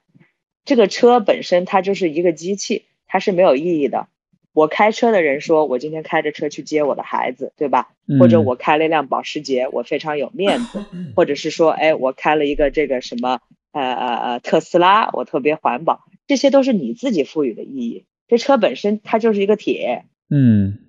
它是一个有有有有两个橡皮有四个橡皮轮子的铁，嗯哼，你用它干嘛？这个事情是你赋予它的意义。所以我们的人生就是这个车，它本来自己没有自己的意义。我们说好，今天我决定它的意义就是这个，那我们就就朝朝这个方面走起，对不对？就是这么来。是的，是的，这也是个特别棒的比喻。而且刚才你在说的时候，我也意识到另外一点，就是虽然你的工作会让你在更更可能是更大的层面上看到各种各样的危机，各种各样的呃这种就是从更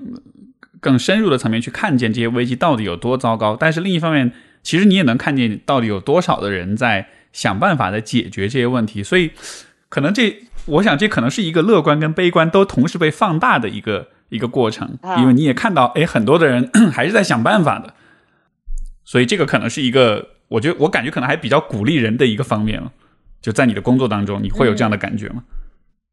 是的，我我会有这样子的感觉。所以其实对我自己来说，我的挑战就是怎么样去平衡对这种危机的敏感和以及保持这种自己内心的平安。和乐观，这对我来说也是一个每天的修炼，可以说，因为他就是因为像你说的，我的工作能暴露到更多的这样的，不管是诗句还是实际要处理的问题啊，所以我就想说啊，和大家感同身受吧。嗯。你讲到就是关于危机的这种处理哈，然后当然我理解你你所面临的危机，那就可能就不是我们生活中的那种日常的危机了，可能是更大的在比如说国家的层面，在政治的层面，嗯，包括战争的危机。但是我好奇的是，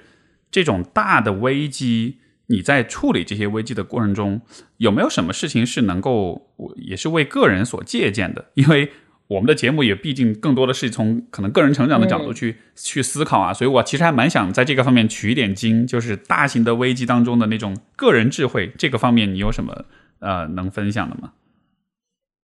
？Yeah，其实我觉得有我有一套理论，其实希望有以以后，比如说我自己会做一个播客，我想仔细讨论一下，就是说我对很多呃社会或者国际问题的。不管是这种政治经济的理论，还是国际社会的理论，我发现它在个人的生活中和个人的关系中是非常实用的，而且一下子就能够达到事情的本质。因为当你去分析一个宏观问题的时候，你有一些，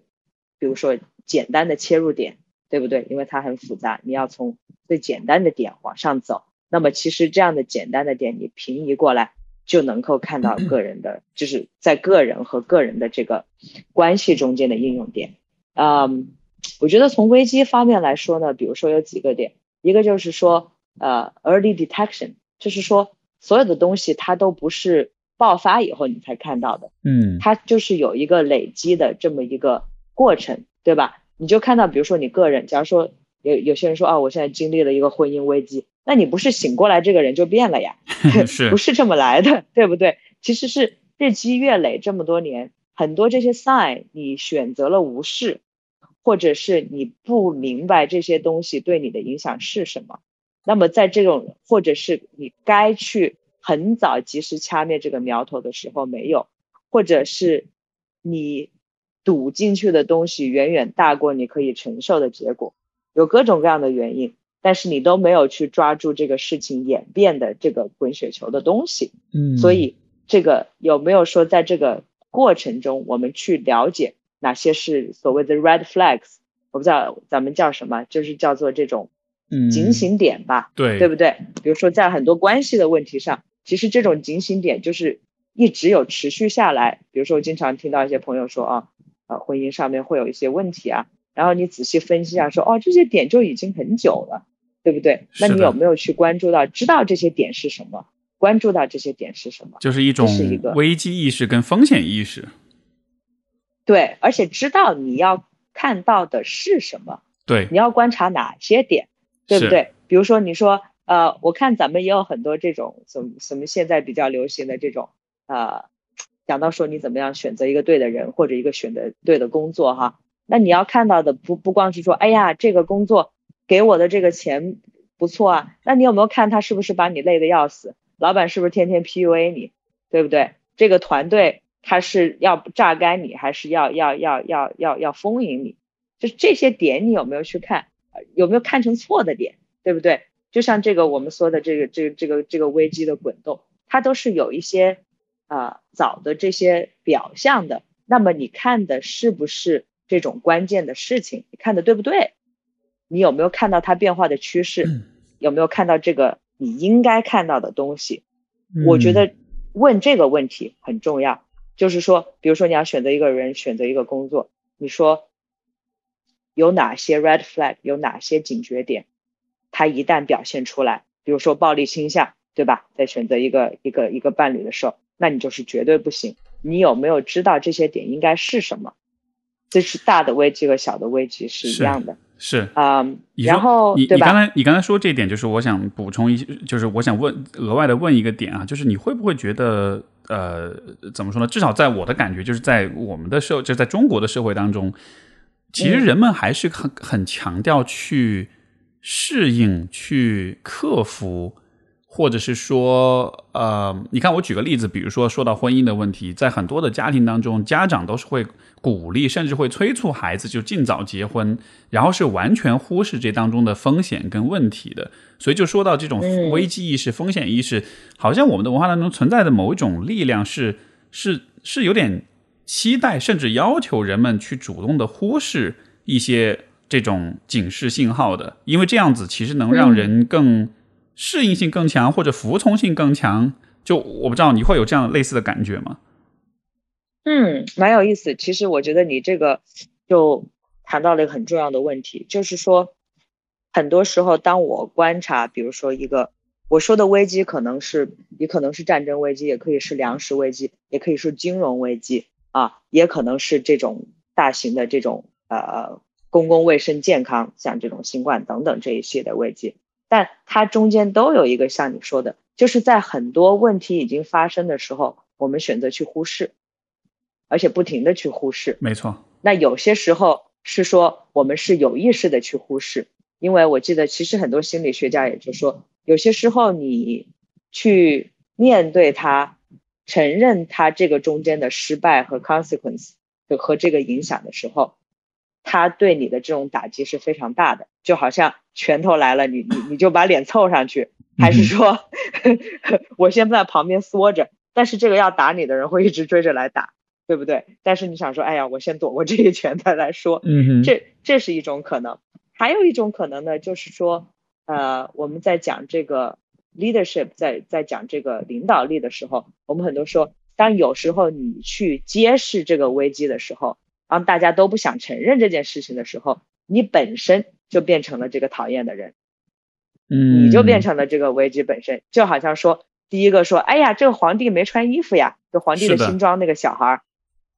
如果是个小孩嘛，大家就算了，对吧？你是个成人，你说，哎，皇帝没穿衣服啊，我揍你！谁说没穿啊？大家都说他穿了，对不对？说你你干嘛在这里喊喊一嗓子呀？所以就是说，这种我们叫吹哨人，对不对？就吹哨人的这这这个角色，很多时候不仅是危险，也是不受大家认可的。大家好好的，你跟这嚷啥呢？对不对？所以就是说，有很多时候我们有意的，或者是从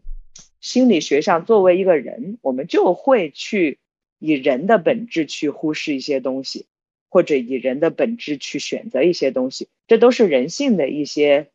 嗯，不管是优点还是弱点，或者是本质吧，所以很多时候我觉得可能去处理危机，或者是去意识到危机，它也是一个呃跟人就是去了解人的本性，并且去跟这个人的本性有一些工作要做的地方。嗯，是是，这非常棒。OK，刚才我打断你了。刚才你说的第一点就是要去承认，去尽早的发现这个危机的累加。然后你你刚才说还有其他的点，还有哪些呢？嗯，我觉得还有比如说一些小的点，就是说呃，像最近这十来年吧，我们强调很多，就是说这个呃，就好像说怎么说呢？好像是说，假如说你今天感冒了。那么一个简单的办法，我就给你吃个感冒药，那你过两天就好了，对不对？但另外一个问题，我就会想说，Steve，你为什么感冒了呢？你最近的生活状态怎么样？你工作是不是过劳？你的免疫系统怎么样？你睡觉睡得好不好？我就需要从全方位的去了解，说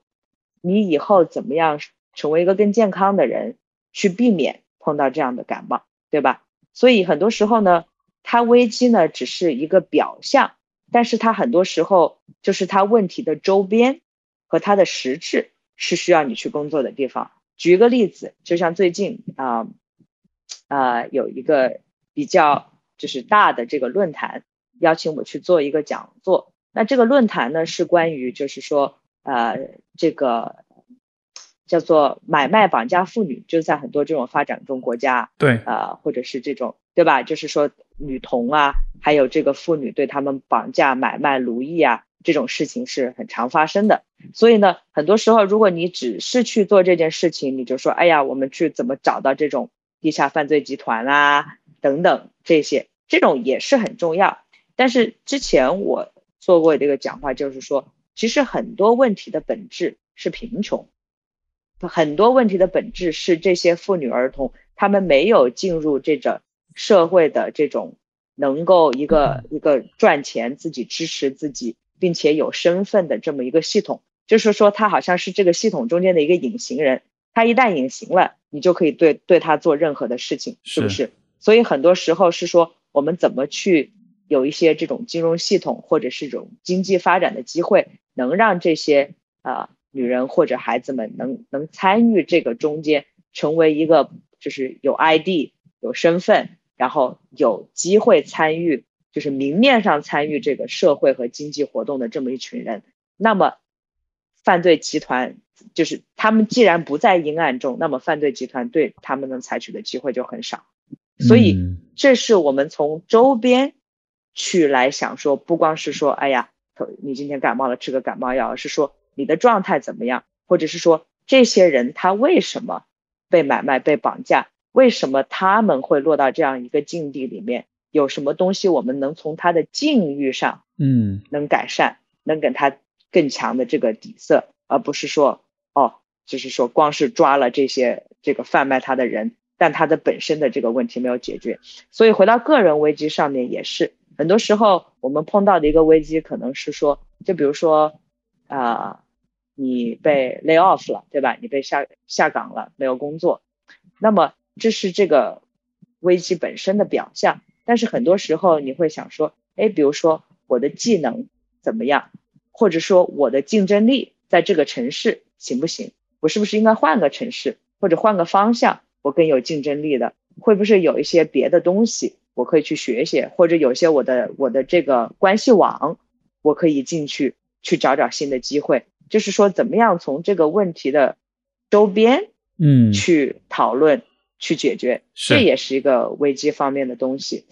就是有一种还有一些治标，就是有一种治标的同时也得治本，你也透过现象看本质哈。对，那哎，那你刚才提的那一点，我我其实想追问一下，呃呃，比就是就是这个关于归因的问题，因为你刚才举的例子是，比如说你被裁，你被裁员，然后你会想这个是跟我的能力啊、发展啊什么的，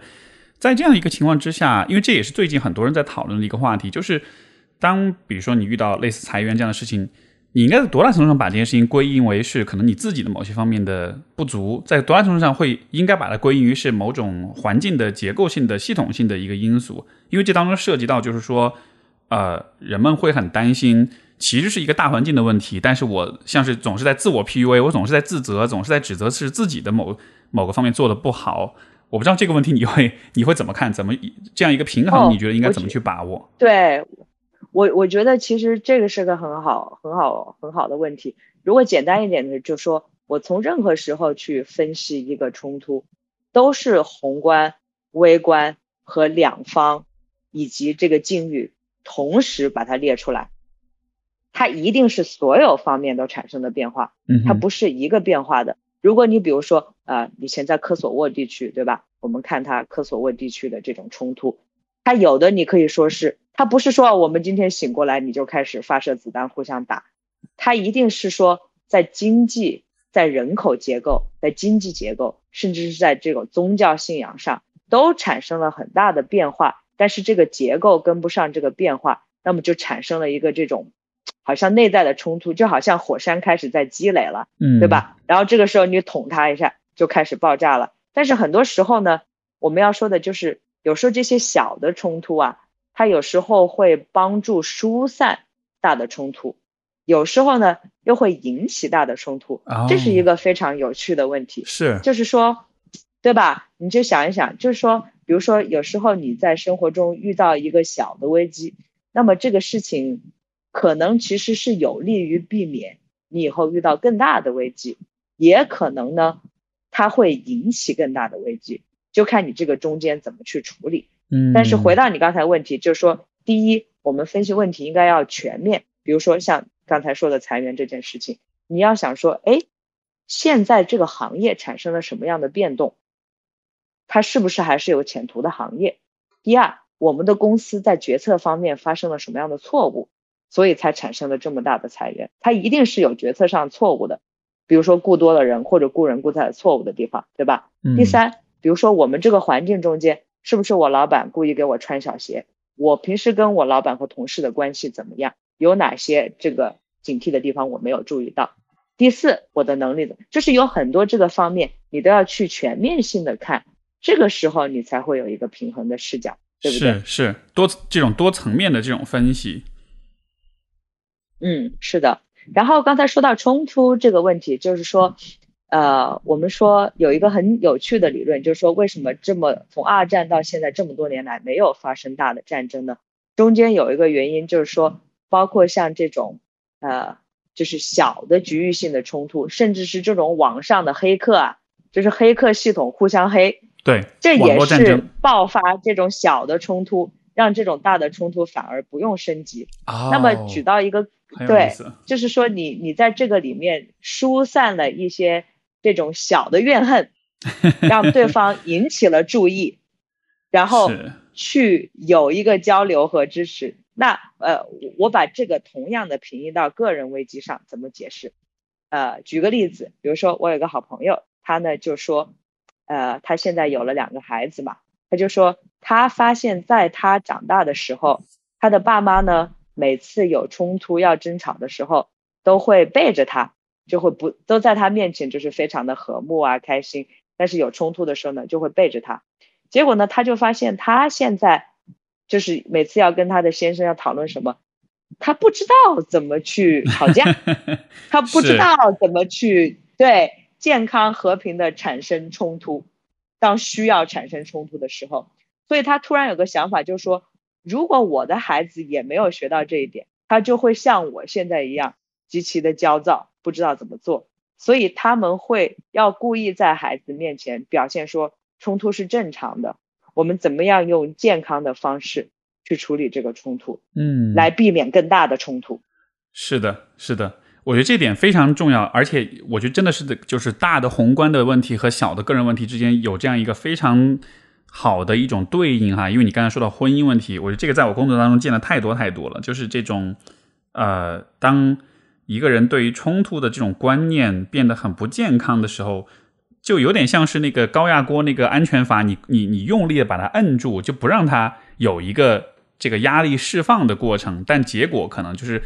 当下你会觉得好像我就避免冲突了，但长远来说，有一天它突然就会爆掉，以一个更大的危机没错呈现出来，没错。没错，有的时候它就是需要去疏解，才不至于产生大的冲突。而且，而且我觉得很有趣，就是你看这个在联系到我们前面讲的哈，好像在文化，在我们的社会当中有这样一种观念，就是要去有意识的忽视冲突，或者说，嗯呃，就是我们前面讲到风险意识，讲到危机意识，会觉得好像人们对于人们的风险意识是很弱的。但是另一方面，好像 你会看到，在这种对于冲突的态度上，人们好像又是极度的厌恶冲突的，以至于就是那些健康的、那些有价值、有建设性的冲突也被一并的给给压制掉了。所以就有这样一个非常矛盾的态度。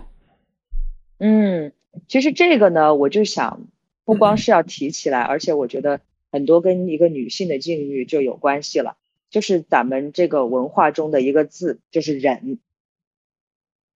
就是这个忍字啊，给大家带来了，其实不管是男性、女性，还是就是你举的这些例子，都有其实有很大的这个刺身伤害。是因为怎么以前咱们就说忍忍不就是心头上一把刀刃吗？对吧？刀刃都插到心里去了，还在那边忍着。那么这个忍着的伤害有多大呢？就是说，第一，他忽视你作为一个人的内心的真实的感受，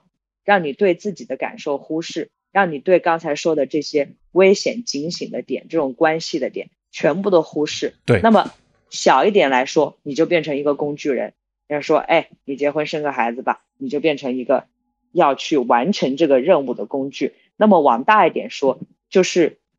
否定了你作为人的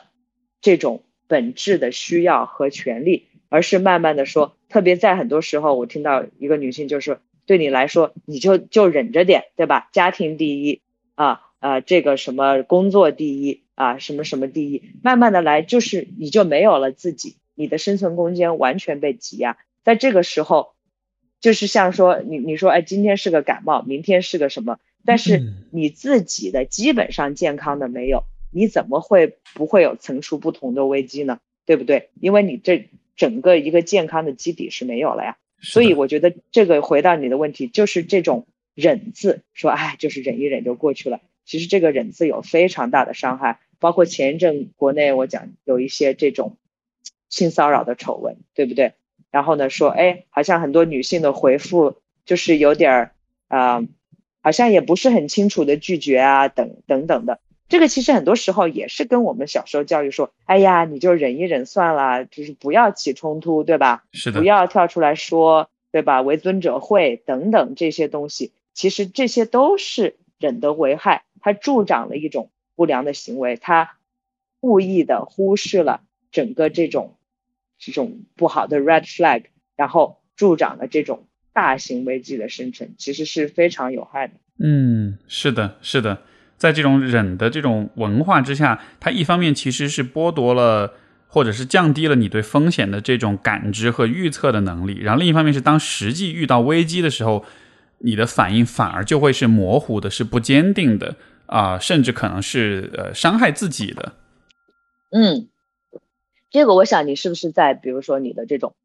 心理健康的一种这些来访中有有看到过？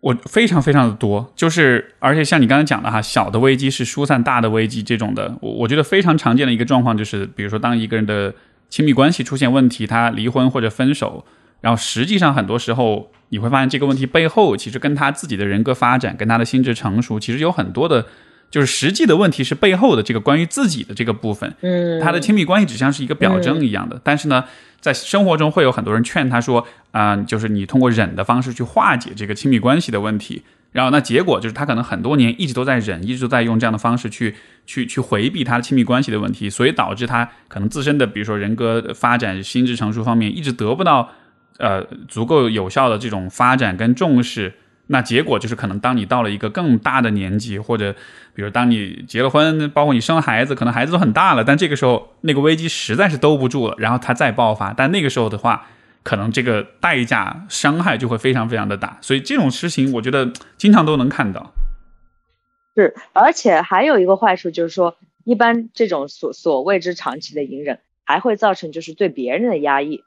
啊。就是说，哎呀，我都忍了这么多年了，对吧？现在我有机会了，我就 来压抑别人，这种也是非常常见的。比如说，我们说就是这种呃，domestic violence，就是说家暴哈，就是很多这种丈夫对妻子的家暴。我们看到在很多国家，是因为受到婆婆的支持啊，就是说，嗯，就是说，很多时候就是因为在很高的比例下面是婆婆支持这个。自己的儿子对他的妻子进行家暴的，为什么呢？因为这个婆婆也被家暴过，嗯，因为他，所以他觉得这是合适的。那么一个人隐忍了暴力，那很多时候他也会纵容暴力。是的，你在隐忍的东西也就会变成你纵容的东西，所以这就会形成一个循环。对，对，所以我觉得怎么样保持，就是说，我我们是说，就是说，希望事情更加的 smooth，更加的平和。但是在这个中间，对自己的需求敏感，对这些不好的趋向感到敏感，就像你说的，把自己的人格更加健全的发展起来，是这个中间是非常重要，你才能知道自己的边界，你才能知道怎么样，就是说不不产生危机。其实危机就是因为边界被跨越了嘛，对吧？但是你忍到你都不知道你的自己的边界是什么，那你怎么知道什么时候变成危机呢？是的，是的。我觉得我今天跟你聊完之后，有一个方面有一点让我怎么说呢？可能多了一些乐观或者是希望感。其实就是前面所讲的，好像我们看到我们的在很多事情上大环境是有点在走下坡路，或者说曾经的这种上升的增长的这种趋势有点被打破了哈。所以现在好像大家会觉得对明天是不是会比今天更好，这是产生疑问。但是我好像意识到这种疑问，它同时也会。的确会增加我们对于危机、对于风险的一种意识。就说之前风险意识比较弱，那确实是因为啊，在一个越来越好的环境里，你是有地方可以逃的，所以你可以就是相当于是你你你能够承担呃这种选择性忽视所带来的代价。你是有地方可以躲，你是有退路的。但现在就好像是当整个环境变得更挑战的时候，你没有退路了。这个时候你不得不更多的看到风险，你不得不。更多的培养自己的危机意识，所以他在但是在这种反应之下，他确实也有可能让人们对于更进一步的很多的危机、很多的风险是变得更有意识。所以它好像是一个怎么说呢？也也也也不算是个坏事儿的样子。嗯，对，就是说看在这个过程中你怎么样去啊积极的应对它、处理它，而是不被而不被它压倒。但是我们去感受它。知道它，呃，承认它的存在，这是很重要的。嗯，是的，是的，啊，特别棒，特别棒。呃，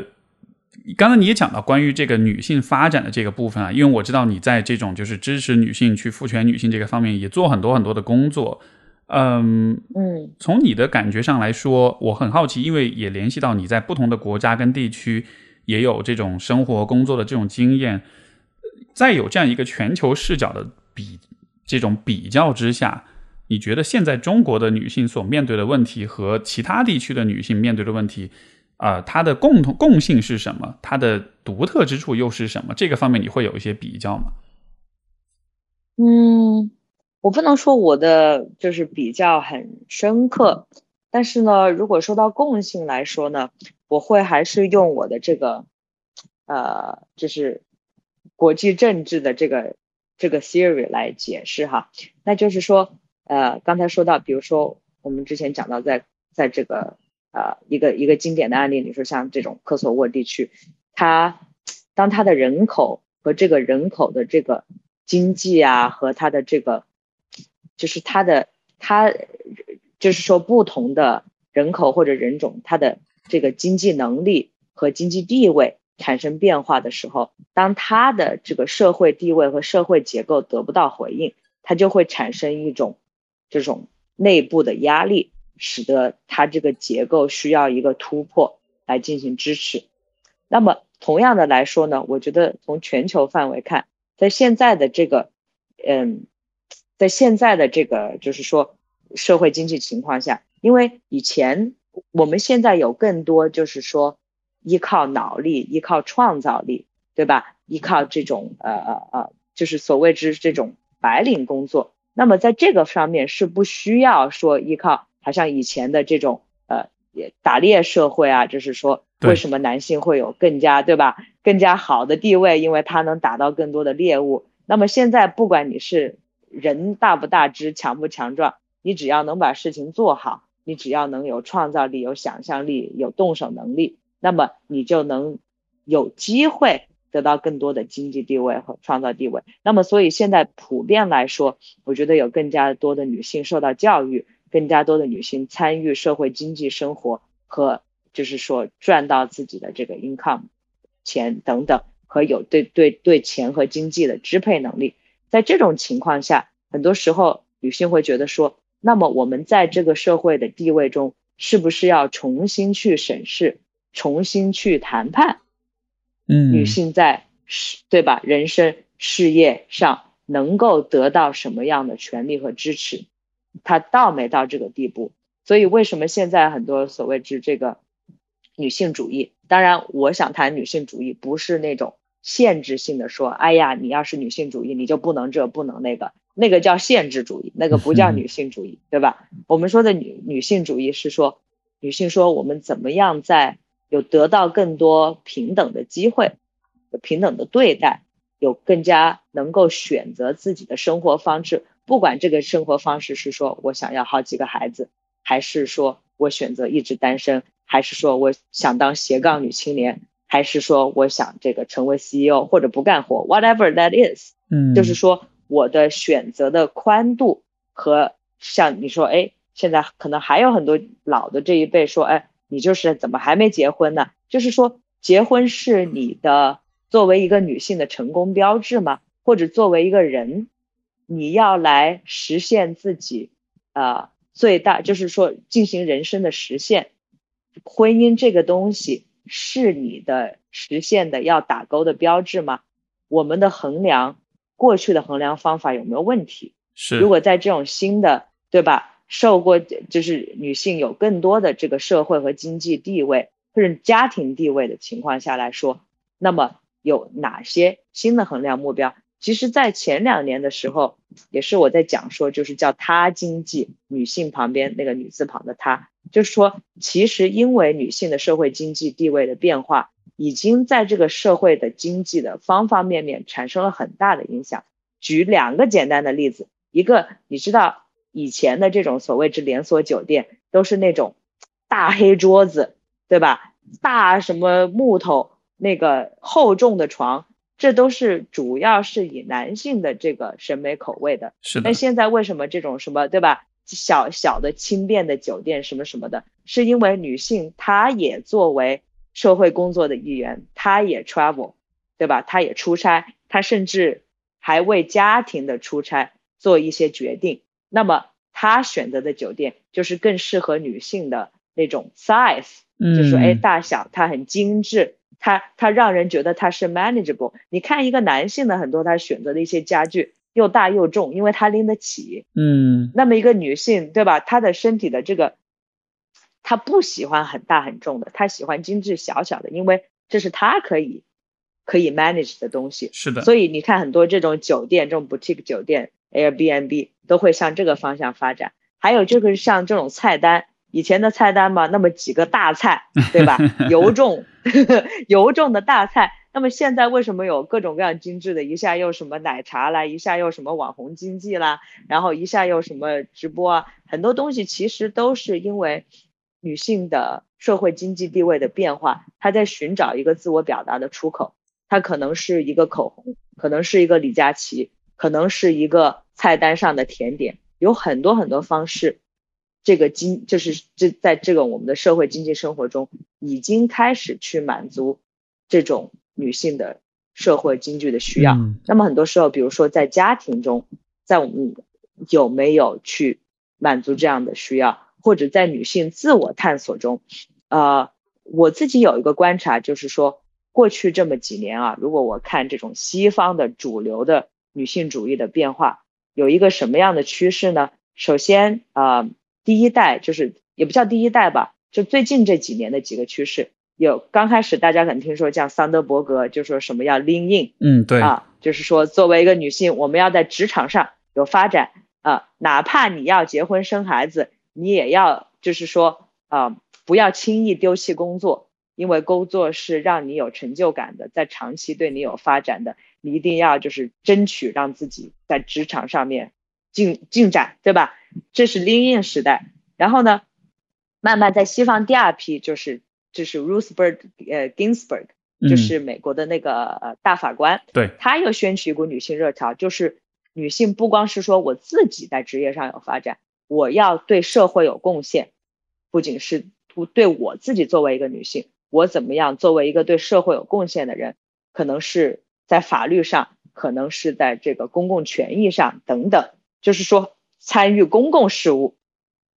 这对女性来说很重要。然后，那么到了近几年，有一个这个女性心理学家叫 Esther Perel，也很受欢迎。是的。那么她主要讲的是什么，对吧？就是女性在性别中间的关系。你在婚姻中，你在性中，你在跟自己的关系中，你怎么取悦自己？你怎么看自己的这个这个 desire？你怎么看自己跟家庭的关系？你看自己原生家庭的关系，就是说女性怎么样去 explore 自己内心这一套的东西变得重要。然后呢，现在还有像就是呃尼日利亚的那个女作家 Chimamanda，她也有一些呃非常比较呃受欢迎的讲话，就是更加去看这种女性在系统系统性的这种啊，不管是男性话语权呐，还是在这种啊社会分工的角色中间，怎么样在教育下一代的时候，让自己的女儿，让自己的儿子，其实更多时候是让男性不要被挤到一个角落里去，因为当你把女性局限的时候，你同样局限了他的 counterpart，他的伴侣，是的，这个男性。对吧？就是说你必须是这样，那这个男的就必须这样。我们能不能把男性、女性或者中性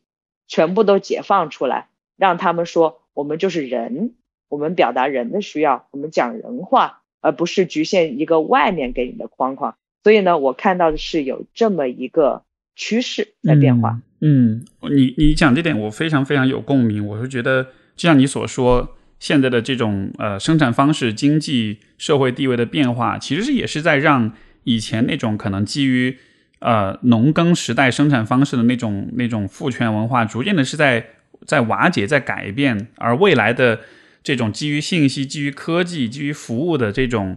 呃呃，发展也会让就是可能是女性或者说是女性气质的女性的能力这个部分其实是有更多的发展空间，而这也会导致就生产方式的变化导致文化的变化，所以现在我们其实是在经历着这种文化上在处在一个冲突转型变化的这个过程。而我听到你这样讲，我会觉得在这个阶段其实能够更多的去看见呃这种就是从女性或者女性气质的角度，她所具备的这些独特的优势。呃，以及它的发展的需要，就好像是你只有去紧随这样一些变化，你才能像是跟上这种文化的变化。因为之前的那一套东西确实就已经站不住脚了。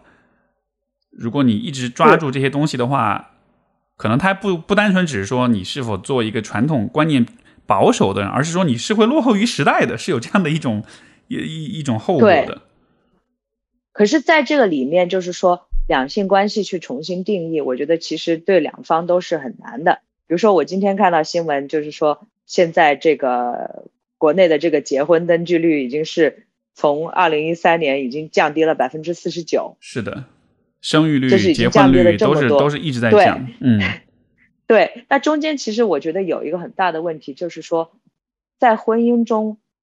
女性就女性为什么要结婚？或者男性为什么要结婚？或者人为什么要结婚？对不对？如果你往你倒过来看这个问题，我觉得其实这是一个很好、很有意思的问题去探讨一下。就是说，在以前，我会把是说婚姻中两个人或者是一个亲密关系吧，不一定是婚姻，两个人提供的价值，我会把它简单的分分成这个 physical 就生理上的需要，然后 intellectual 就是在智力上共同追求成长的需要。emotional 就是就是情感上互相的支持，然后另外就还有 social economical 就是在这个钱上经济分工上。那么以前传统来说呢，男性只要对女性就是叫做 breadwinner，对吧？嗯，就是你这个养家糊口，这个带钱回家，哎，养家糊口，你男的需要的就是这个养家糊口，你对这个女性没有其他方面的任何的想都不用想，没想到其他方面，没想过，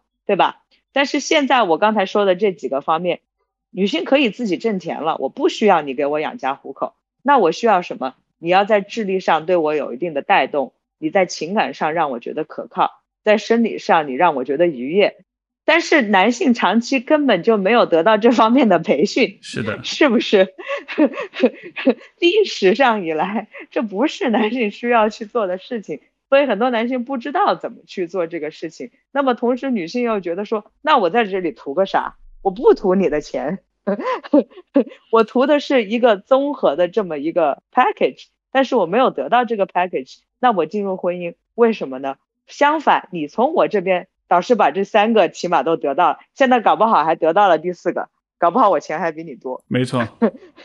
是不是？但是我在不管是生理上、心理上、智力上。还都满足你，那这个不是明显的一个这个亏亏本的这么一个，没错，我图个啥一个东西吗？呃，对，图个啥呢？是不是？所以我觉得其实这个变成了一个大型的，就是像我说的，这个结就变成了一个结构性的问题，就是这个结构中间权力，就是我们说的这个 power，它并没有去平衡，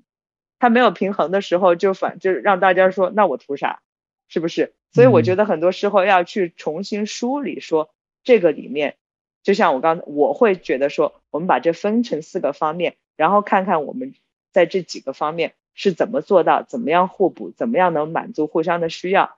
去重新去 negotiate，而不是把它当成一个啊理所当然的事情，没错，因为它不理所当然。是的，是的。然后呃，最后再想问孔奥的就是，如果大家想要呃更多的去关注你，你有没有一些呃我不知道，比如社交媒体的账号，或者包括比如说你说你以后也会开播客，现在有想好这播客大约是会叫什么名字？就大家之后更多的要去想要去关注你，有哪些渠道呢？其实我是呃开播客的这个想法是从你这边来的，因为我觉得你的这个节目很有意义，因为其实我也没有想到有这么多的听众朋友会。真的花一两个小时去听这样的访谈，嗯，但是我自己后来想了一下，发现说，在我做很多不管是人生选择，还是重新去考虑一些大的问题、小的问题的时候，我都有一个很好的智囊团，就是有旁边的这一群，不管是什么年纪的、什么国籍的，嗯，男女老少，会帮我从各个方面去考虑、去讨论，但是很多时候。可能不是所有的朋友都有这么样的机会，对，说有人帮你全面的去讨论、去分析，然后让你有更多的启发。所以我觉得，可能播客的一个重要的作用，就是当你去听到别人的一些视角的时候，去想说，也许这个对我有用，也许这个对我没用啊。但是在这个碰撞的过程中，回到我们讲的第一个问题，就是在很多碰撞的过程中，你能找到 哪些东西是对你有用的，哪些东西。是对你，你不赞成，那么为什么在中间认识到自己是很清楚？所以可能是受你的启发，我也想说，以后可能会有一个播客，更多的讨论这种大家想讨论的一些问题，从各个角度去讨论它。嗯，现在还没有想好具体怎么做，希望有时以后能听到你的建议，也看看咱们这一期的啊反馈怎么样，大家会有一些什么样的方法去。提问去想象，我觉得可以来啊指导我下一步的方向吧。嗯，好的，好的。我觉得，因为今天跟你聊，我觉得你在各个方面的这种探讨跟分享，可能因为你的工作的经历、人生的阅历，所以我觉得你的视角确实会非常非常的开阔。而且，你看，你帮助我在国际事务、呃一些大的问题和个人的层面，我觉得找到很多的连接，包括我们讲到关于社会责任感。啊，这个问题，它一方面连接的是整个社会，另一方面其实又是个人的精神生活意义感、虚无感这样一些话题。所以我觉得就是能够从你这里得到一种很多层面、很多视角之间的这种碰撞，跟这种相互的连接、相互的共鸣，就这个确实是我觉得特别有价值的一个部分。所以我觉得，当有一天如果你做了播客的话，或者是如果你更多的去跟大家去分享你的经验、见解、看法，我觉得特别重要的一点就是能够帮助大家在。一些不同的、可能更大的，或者是一些创新的层面上去重新审视那些本来已经很熟悉的那些问题，从而找，从而找到灵感。就这个是我今天跟你对话，我觉得特别强强烈的一个感受，以及我觉得在你身上看到一些特别优秀的品质啊，这种对自己的自信跟认可，这种去勇于去尝试、实验、探索的这种精神，包括我们今天一直在聊的关于社会责任感的问题，就这样的一些视野，这样一些对。啊，社会对甚至对全球的很多大的问题的这种在意，啊，这不是一个精英化的一种方式，而是一种从个人层面去解决很多问题，呃，所做出的努力。总之就是各个方面，我觉得所展现出来这些品质，会让你是一个特别棒的一个呃，可能是对今天的年轻人的这样的一个模范人物。所以今天这个对话让我看到所有这一切，我也呃觉得非常荣幸，也非常开心，你能够通过我们的平台去让。更多的年轻人看到说，人生是有这样的可能性的，自我成长是有这样的一种啊更大的、更美好的一种目标的，所以这都非常非常的棒。谢谢 Steve 的邀请，也谢谢你的分享。好吧，那我们今天节目就到这里，也期待未来能够听到更多你的分享，然后也期待你的节目有一天能够上线。感谢各位的收听，我们下次再见，拜拜。